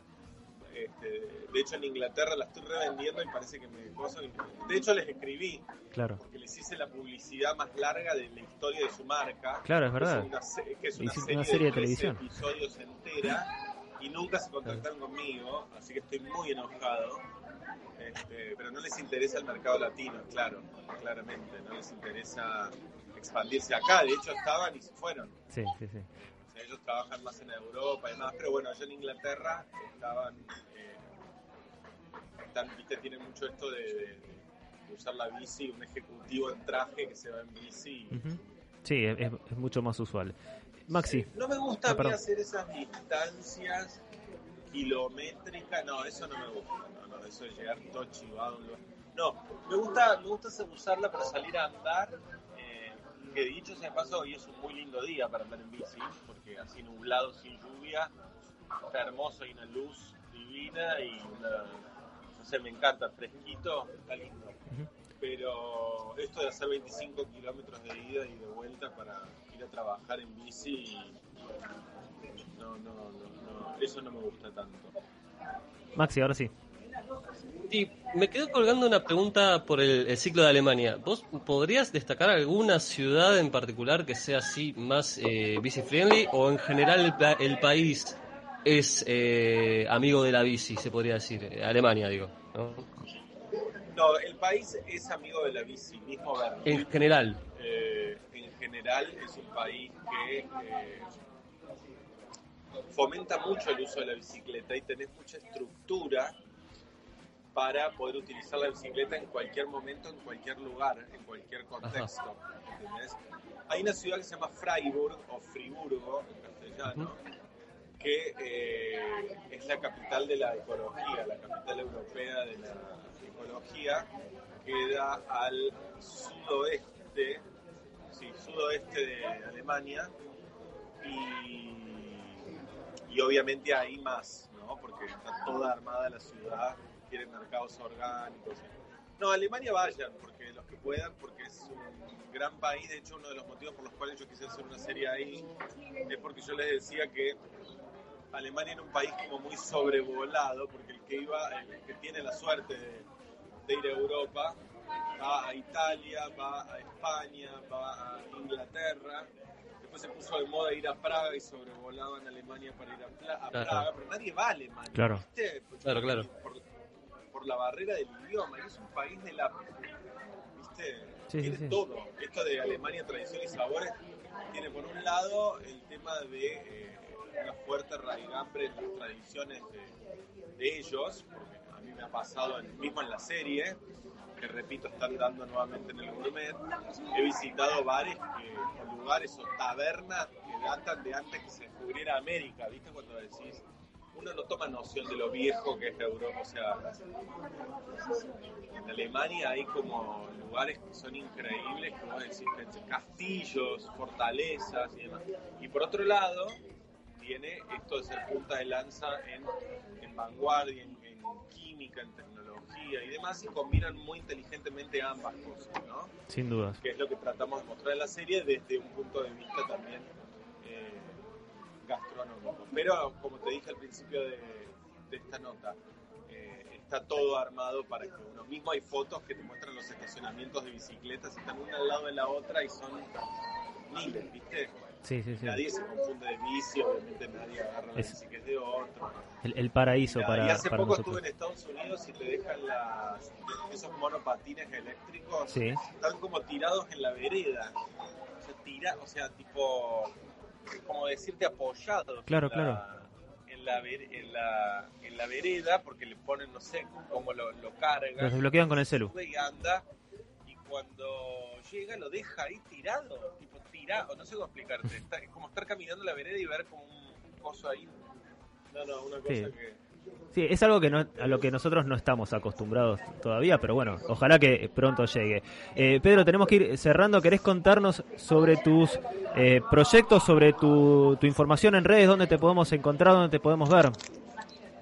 Dale, bueno, todas mis redes, eh, ahí van a encontrar todo- todos mis proyectos, lo que, estoy, lo que estoy haciendo. Tengo una plataforma de cursos de cocina online que se llama reseteate.com, con C, reseteate.com. eh, y ahí tengo cursos online, que esto surgió mucho antes de la pandemia, pero la verdad que la, que la pandemia explotó. Y bueno, y todas las novedades se enteran en mis redes, arroba Pedro Lambertini en Instagram y eh, Twitter y la página oficial también de Facebook y el canal de YouTube. Tenemos canal de YouTube también. Así Muy bien. Ahí me encuentran. Perfecto. Muy bien, muchas gracias Pedro por, por este tiempo, por charlar con nosotros. Eh, muy, muy apasionante, aparte de alguien que eh, viajó mucho más allá de, de, de- de la, de la gastronomía, eh, poder conversar de, de bicis. Bueno, Mati, Sol y Maxi, un beso grande a ustedes y a todos los oyentes. Pasó Pedro Lambertini por B Invasión Bicicleta. Si les parece, vamos rapidito un tema que nos queda la entrevista con Dafna Nudelman.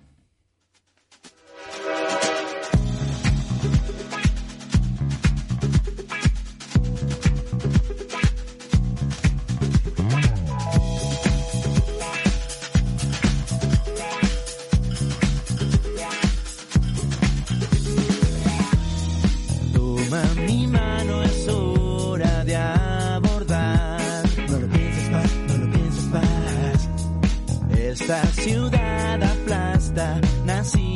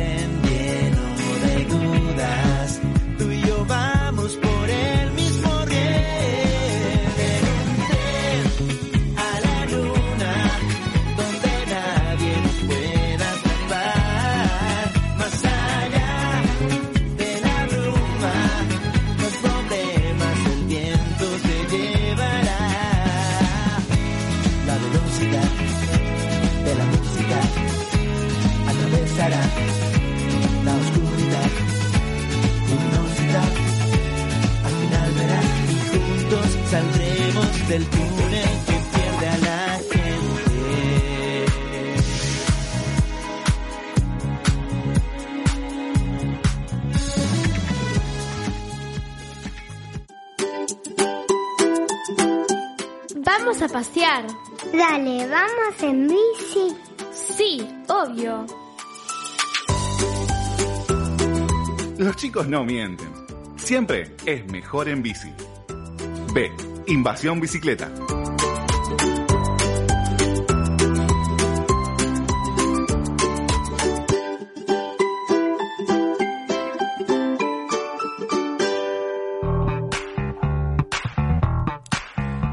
Bien, escuchábamos a Chancho en Piedra con su tema Tren a la Luna. Y eh, se viene el foro de la bici, creo que en algún momento del programa hice alguna mención al foro mundial de la bicicleta. Estamos un poquito manijas con todo lo que se viene en Rosario el próximo 15, a partir del 15 de eh, septiembre. Eh, pero ahora estamos en línea con Dafna Nudelman, eh, conocida como la loca del Tupper, así se, se hace llamar ella en las redes sociales, eh, quien va a estar a cargo de la apertura del Foro Mundial de la Bici. Hola, Dafna. ¿Qué tal, chicos? ¿Cómo están? Muchas gracias por invitarme. Muchísimas gracias eh, a vos por eh, tu tiempo con, con nosotros. Acá estamos eh, Maxi y Sol, además, eh, en, en- en la mesa virtual. Eh, Dafna, vos eh, sos como una referente en todo lo que tiene que ver con eh, sustentabilidad, quizás la sustentabilidad aplicada a la vida cotidiana, ¿no? Ya el, el- el nombre de hacer referencia al, al tupper te define como alguien cercano a con cosas que tenemos nosotros, ¿no? No, no nos pedís grandes esfuerzos. Pero digo, ¿cómo fue que llegaste a la apertura del foro, del foro Mundial de la Bici? Sí, no sé cómo. Em, sí, digamos que mi, mi activismo pasa por justamente tratar de vernos un poco como parte del problema y tratar de vernos como individuos, digo, como personas en lo que hacemos día a día y tratar de, de ver cómo podemos ser parte de la solución. Em, y la bici es como un, un papel fundamental en, en esto. Entonces claro. creo que ahí es cuando se, se se encuentran, ¿no? bueno, a ver, siempre estuvieron en contacto estos, estos universos y, y bueno, supongo que por ahí viene. me sorprendió mucho que me hayan llamado, me, me siento súper halagada y, y creo que pasa un poco por eh, ampliar un poco esta mirada que cada uno tiene quizás de, de cuál es su aporte, que mm, el ciclismo de- definitivamente eh, ayuda un montón en, en lo que es la crisis climática, en repensar, repensarnos como eh, circulantes, ciudadanos, eh, y, y bueno, y, ver cómo podemos también usar como en, nuestro día a día que, qué estrategias vamos a, tener para mitigar nuestras emisiones de, carbono. Claro. Sí, sí, sin dudas el hecho también, aparte de que eh, seas parte de la apertura, o sea, no, no, no es que estás ahí mm, como metida en el, en el, eh, en el programa, lo cual eh, también hubiera sido i- importante y relevante, pero digo, eh, es como sentar una posición, ¿no? Digo, eh, la conexión entre los hábitos relacionados con la sustentabilidad del ciclismo urbano son cosas que... eh, quieras o no, van a ir de, la mano. ¿A ¿Vos te parece que va un poco por ahí el hecho de tu participación?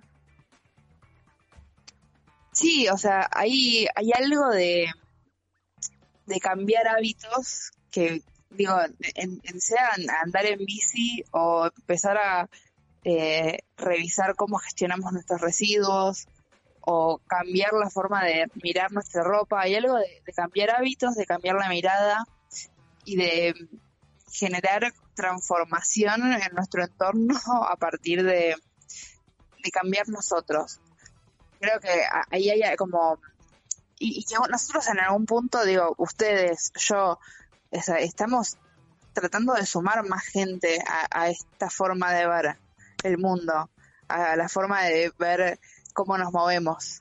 Eh, en ese sentido creo que tenemos o sea la bici es un gran cambio de hábito que estamos tratando de impulsar para tener eh, ciudades más resilientes, más sustentables, para poder ten- imaginarnos un futuro eh, adaptado a una realidad más sostenible.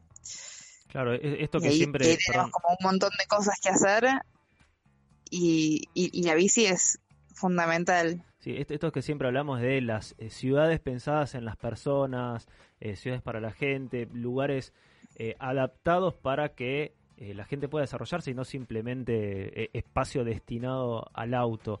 Eh, ¿Crees que Totalmente.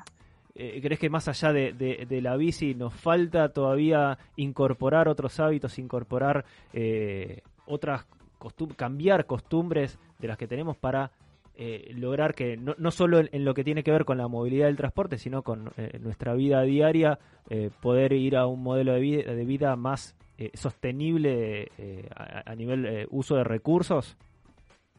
Bueno, definitivamente venimos muy mal. Eh, digamos, en, algún punto podemos hacer un paralelismo con todo lo, que está pasando en la vialidad, o el, movimiento ciclista acá. eh, no, sé cómo lo, lo retrataron seguramente en algún otro programa, pero mm, nosotros lo vemos todos los días en Twitter, toda la resistencia de, de, una, de un gran sector de la población a, a los ciclistas, a, a la creciente cantidad de bicicletas en las calles. Nosotros tenemos estos conflictos de el status quo y las cosas como se hacen y, y cómo las queremos cambiar porque vemos que necesitamos ir hacia otro lado. Eh, y esto pasa en absolutamente to- todos los ámbitos de, la vida que están tomados por eh, esta mentalidad, lo que nosotros llamamos la mentalidad cochista, ¿no? La, la, la- la forma de, de dedicarle espacio, recursos, eh, tiempo, eh, dinero a, bueno, a tener el- un vehículo individual, privado, particular, que ocupa espacio, que está el 98 del tiempo parado, pero que, bueno, nos representa estatus, comodidad, eh, a un privilegio, ¿no? De que Sí. claramente no, no, No todos pueden tener auto y, y, y cuantas más personas auto tienen auto, cuantas más personas tienen auto, menos menos útil se vuelve. Estamos todos claro. atascados en el tráfico. Eh, esto, o sea, lo que nos, lo que nosotros podemos ver en la, en, est- en esta parte del campo de, no me gustan las metáforas bélicas, pero por decir una el campo de batalla de, de la calle y de ver cómo podemos eh, hacer espacio a la bicicleta, cambiar la infraestructura vial para que haya más, em, Eh, re- para, que haya más bicis, para que sea más seguro andar en bici. Esto repartir es, o sea, el, es, el espacio más es- la batalla que tenemos en todos los campos de la sustentabilidad, tratar de hacernos espacio en un mundo que está con esta mentalidad de, de priorizar lo económico, priorizar el estatus y, y, est- y esto está pasando en todo. Entonces decimos, hagámonos lugar para que haya más vida en los cultivos, hagámonos lugar para que haya eh, un- o sea, una forma de comer, una forma de vestir, una forma de gestionar residuos que esté alineada con la vida y con, el- y con los recursos que, que necesitamos los humanos, sino Claro. que necesita la economía.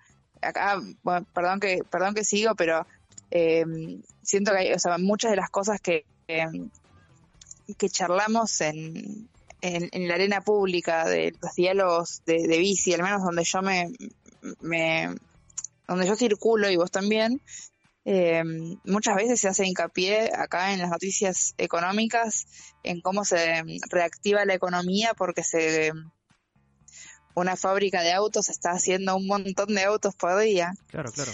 eh, y nosotros decimos, che, esto no es una buena noticia. No, claro, totalmente. Porque, a ver, es, esa misma cantidad de autos, esa misma reactivación económica que por un lado podría llegar a, a- a hacer, eh, por otro lado implica más contaminación, más siniestros, más muertes, porque inevitablemente pasan, eh, más gastos en hospitalización y, y- y- y- y como vos decís, la degradación del espacio público. Si todos se quieren mover el auto, llega un punto donde no hay lugar para todos.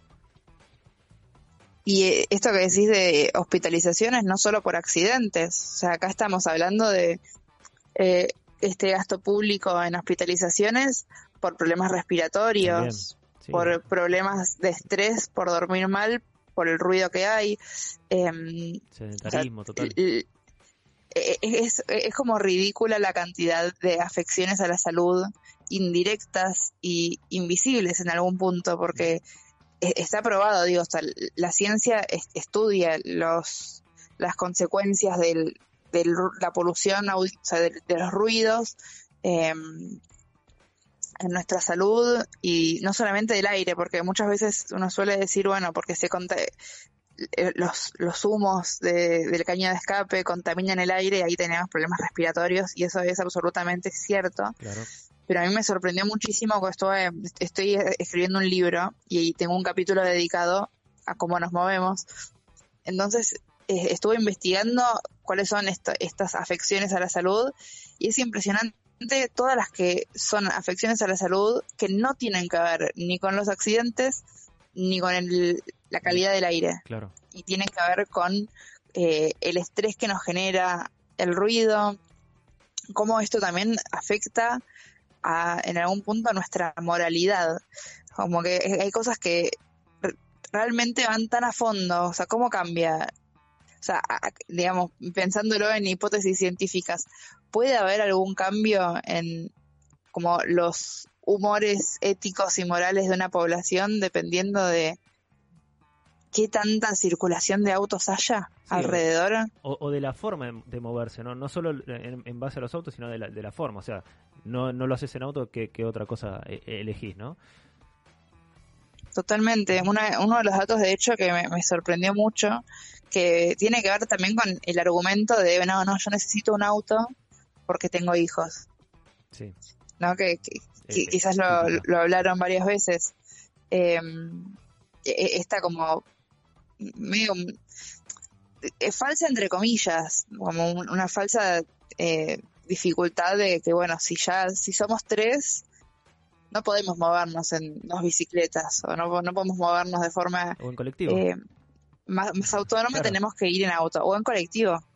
Total. Pero bueno, imagínate que queremos como un transporte independiente, eh, es, es el auto, como que familia, auto, sinónimos. Totalmente. Y, y había estudios que decían, bueno, los, los nenes que van a la escuela en bicicleta o caminando rinden mejor, porque no es lo mismo el, esta- el, el estado cognitivo en el que llegan a la escuela después de haberse autotransportado de forma activa que haber sido transportado de forma pasiva. Y ahí me, yo me identifico, toda mi primaria y secundaria me llevaron en auto a la escuela, yo dormía. o sea, era, era como un, un momento más de, de dormir y llegar redormida a- al colegio, eh, que claramente cambió un montón. Yo veía a algunos de mis compañeros eh, en secundaria ir en bici a la escuela y me parecía una locura. Yo hago el mismo trayecto que ellos hacían en bici, lo hago ahora para ir a Pilates y son 15 minutos. Sí. Eh, Y en eh, ese momento yo estaba como, uh, mirá, viene en bicicleta. Maxi. Em, o sea, en todo este tiempo estuvimos hablando de industria de autos, estuvimos hablando de ir al colegio, estuvimos hablando de bueno, el estatus del auto. ¿Vos eh, qué crees que, que- que pesa más eh, por la todavía no implementación 100% de la bici como movilidad? ¿Crees que es algo más cultural o es también parte no tanta intervención del Estado como debería intervenir en todos los ámbitos de la movilidad para que se pueda dar esto? ¿Qué, qué porcentaje se puede dar de responsabilidad eh, en cada parte, la cultural o la estatal? ¿Cómo, cómo lo verías vos eso? No, creo, o sea, cre- creo que son, no sé, no, no me animo a, a tirar números, pero me parece que 50-50 porque en, en- en algún punto se retroalimentan. O sea, lo que hace el Estado hace cultura. Eh, de, de hecho, yo creo que en la ciudad de Buenos Aires eh, esto de construyeron las bicisendas sin, sin que haya bicicletas. Eh, es esta frase de construyelos y ellos vendrán. Claro. ¿no? Porque mm, no la, la poca cultura que la ciudad de Buenos Aires tiene en, en torno a al ciclismo, yo creo que está eh, mucho más empujada porque se hicieron eh, cambios en la infraestructura, se puso la ecobici, eh, y eso yo lo veo en mis amigas. Mis amigas no andaban en bici, no consideraban la bici como un medio de transporte. Eh, ahora quizás tampoco lo consideran como el medio de transporte principal, pero se compraron una bici propia y hicieron, dijeron yo para mi para mi cumpleaños quiero que mi regalo sea el casco porque es algo caro y bueno aporten apórtenme el efectivo para comprar el casco. Eh, yo, yo creo que en ese sentido eso no hubiera pasado si si digo si, si el Estado no hubiera puesto la infraestructura no hubiera demostrado que había al menos algo, no, estamos acá seguro de acuerdo en que falta un montón, eh, pero estamos años luz de lo que había antes. Sin, sin, Eh, sin lugar a dudas. Y, y- y el, y el futuro, y, el en, ese- en sentido, en especial, en especial donde o sea, las personas que tenemos el privilegio de movernos en las zonas donde sí hay eh, bicisendas y donde sí se puso esa infraestructura, porque no toda la ciudad tiene este tiene esta red fluida como puede tener Palermo. Eh, o sea, eso se ve. Yo, si, si- si a mí me toca volver a mi casa en como en hora pico de, de vuelta de trabajo por, por la bicisenda de Gorriti, por momentos digo, estoy en Ámsterdam, de la cantidad de bicicletas que hay. Sí. Y esto hace 5, 10 años no era así para nada. O sea, el, el cambio cultural de que la gente empezó a ver la bicicleta como un posible medio de transporte se da en la medida en la que la infraestructura los reciba y, y- sí. y eso tiene que haber entonces hay algo de cultura que exige la bicicleta pero también o sea se va a empezar a retroalimentar cuanta más cultura haya más se va a exigir y, es un poco lo que pasó ahora con, con la pandemia, con las bicisendas en las avenidas. Claro. Sí, Hace- y- y- si me preguntaba, yo quizás soy, soy muy optimista, pero soy muy pesimista. Entonces, si a mí me preguntabas en el 2019, ¿vos creés que en 2020 hay bicisendas sobre la avenida Ángel Gallardo o la avenida Córdoba, que son las avenidas que me quedan a mí cerca? Y yo iba a decir, no, ni un pedo, no se van a animar. y ahí están. Y las tenemos. Bueno, afortuna- afortunadamente. Así, y- o sea, es- es- están como están y podemos eh, criticarlas, cuestionarlas, o sea, querer más, decir que no es suficiente y vamos a tener razón en un montón de cosas, pero ahí están.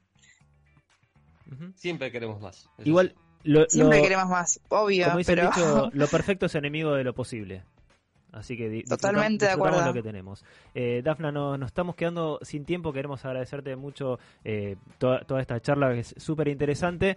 Eh, ¿Querés repetirnos o querés mencionarnos en cuándo vas a estar eh, en, en el foro eh, y, y dónde podemos ver de, de- de lo que hablas vos tanto tan apasionadamente como es la sustentabilidad? Dale, eh, bueno, de la, la- la charla de apertura tengo el privilegio y, el, y la fortuna de, que me hayan eh, invitado a, abrir el foro, así que es el, el día 15 de septiembre, alrededor de las 4 de la tarde me parece, pero bueno, cuando veamos el, programa exacto, ahí nos vamos a estar encontrando. Y, y a mí me pueden encontrar a cualquier hora y en cualquier lugar en las redes, eh, arroba la loca del tupper, en Instagram, Twitter, y otras y otras redes eh, hablando de los cambios que podemos hacer en nuestra vida diaria para tener una vida un poco más alineada a, estos valores que tratamos de promover, de que sea más sustentable con el ambiente, con las personas y, y, y con la vida. Totalmente. Si no la siguen todavía, por favor síganla. Les va a empezar a abrir la cabeza, les va a empezar a reflexionar sobre muchas cuestiones del día a día. Eh, muchísimas gracias, Dafna, nuevamente y el mayor de los éxitos en el foro. Gracias chicos, nos vemos ahí. Pasó Dafna, Dafna Nudelman, eh, la loca del Tupper por B Invasión Bicicleta. Vamos rapidito a un pequeño mensaje parroquial que se nos hizo tardísimo. Vamos con el cierre. Si te gusta nuestro programa y querés seguir apoyándonos para brindarte el mejor contenido relacionado al ciclismo urbano, Entra a deinvasionbicicleta.com.ar y entérate cómo podés colaborar con nosotros, por lo mismo que te saldría invitarnos una cerveza.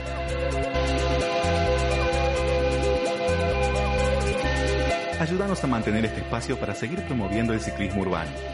Colaborando además, vas a estar participando de los sorteos y beneficios que anunciemos durante la temporada.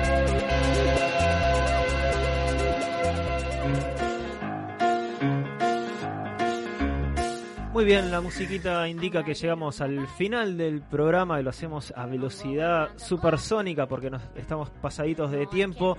Eh, recuerden descargarse la aplicación Bici Tool que van a tener toda la información sobre el ciclismo urbano al alcance de, la mano y todas las novedades eh, en el sitio web, ¿no es cierto, Sol?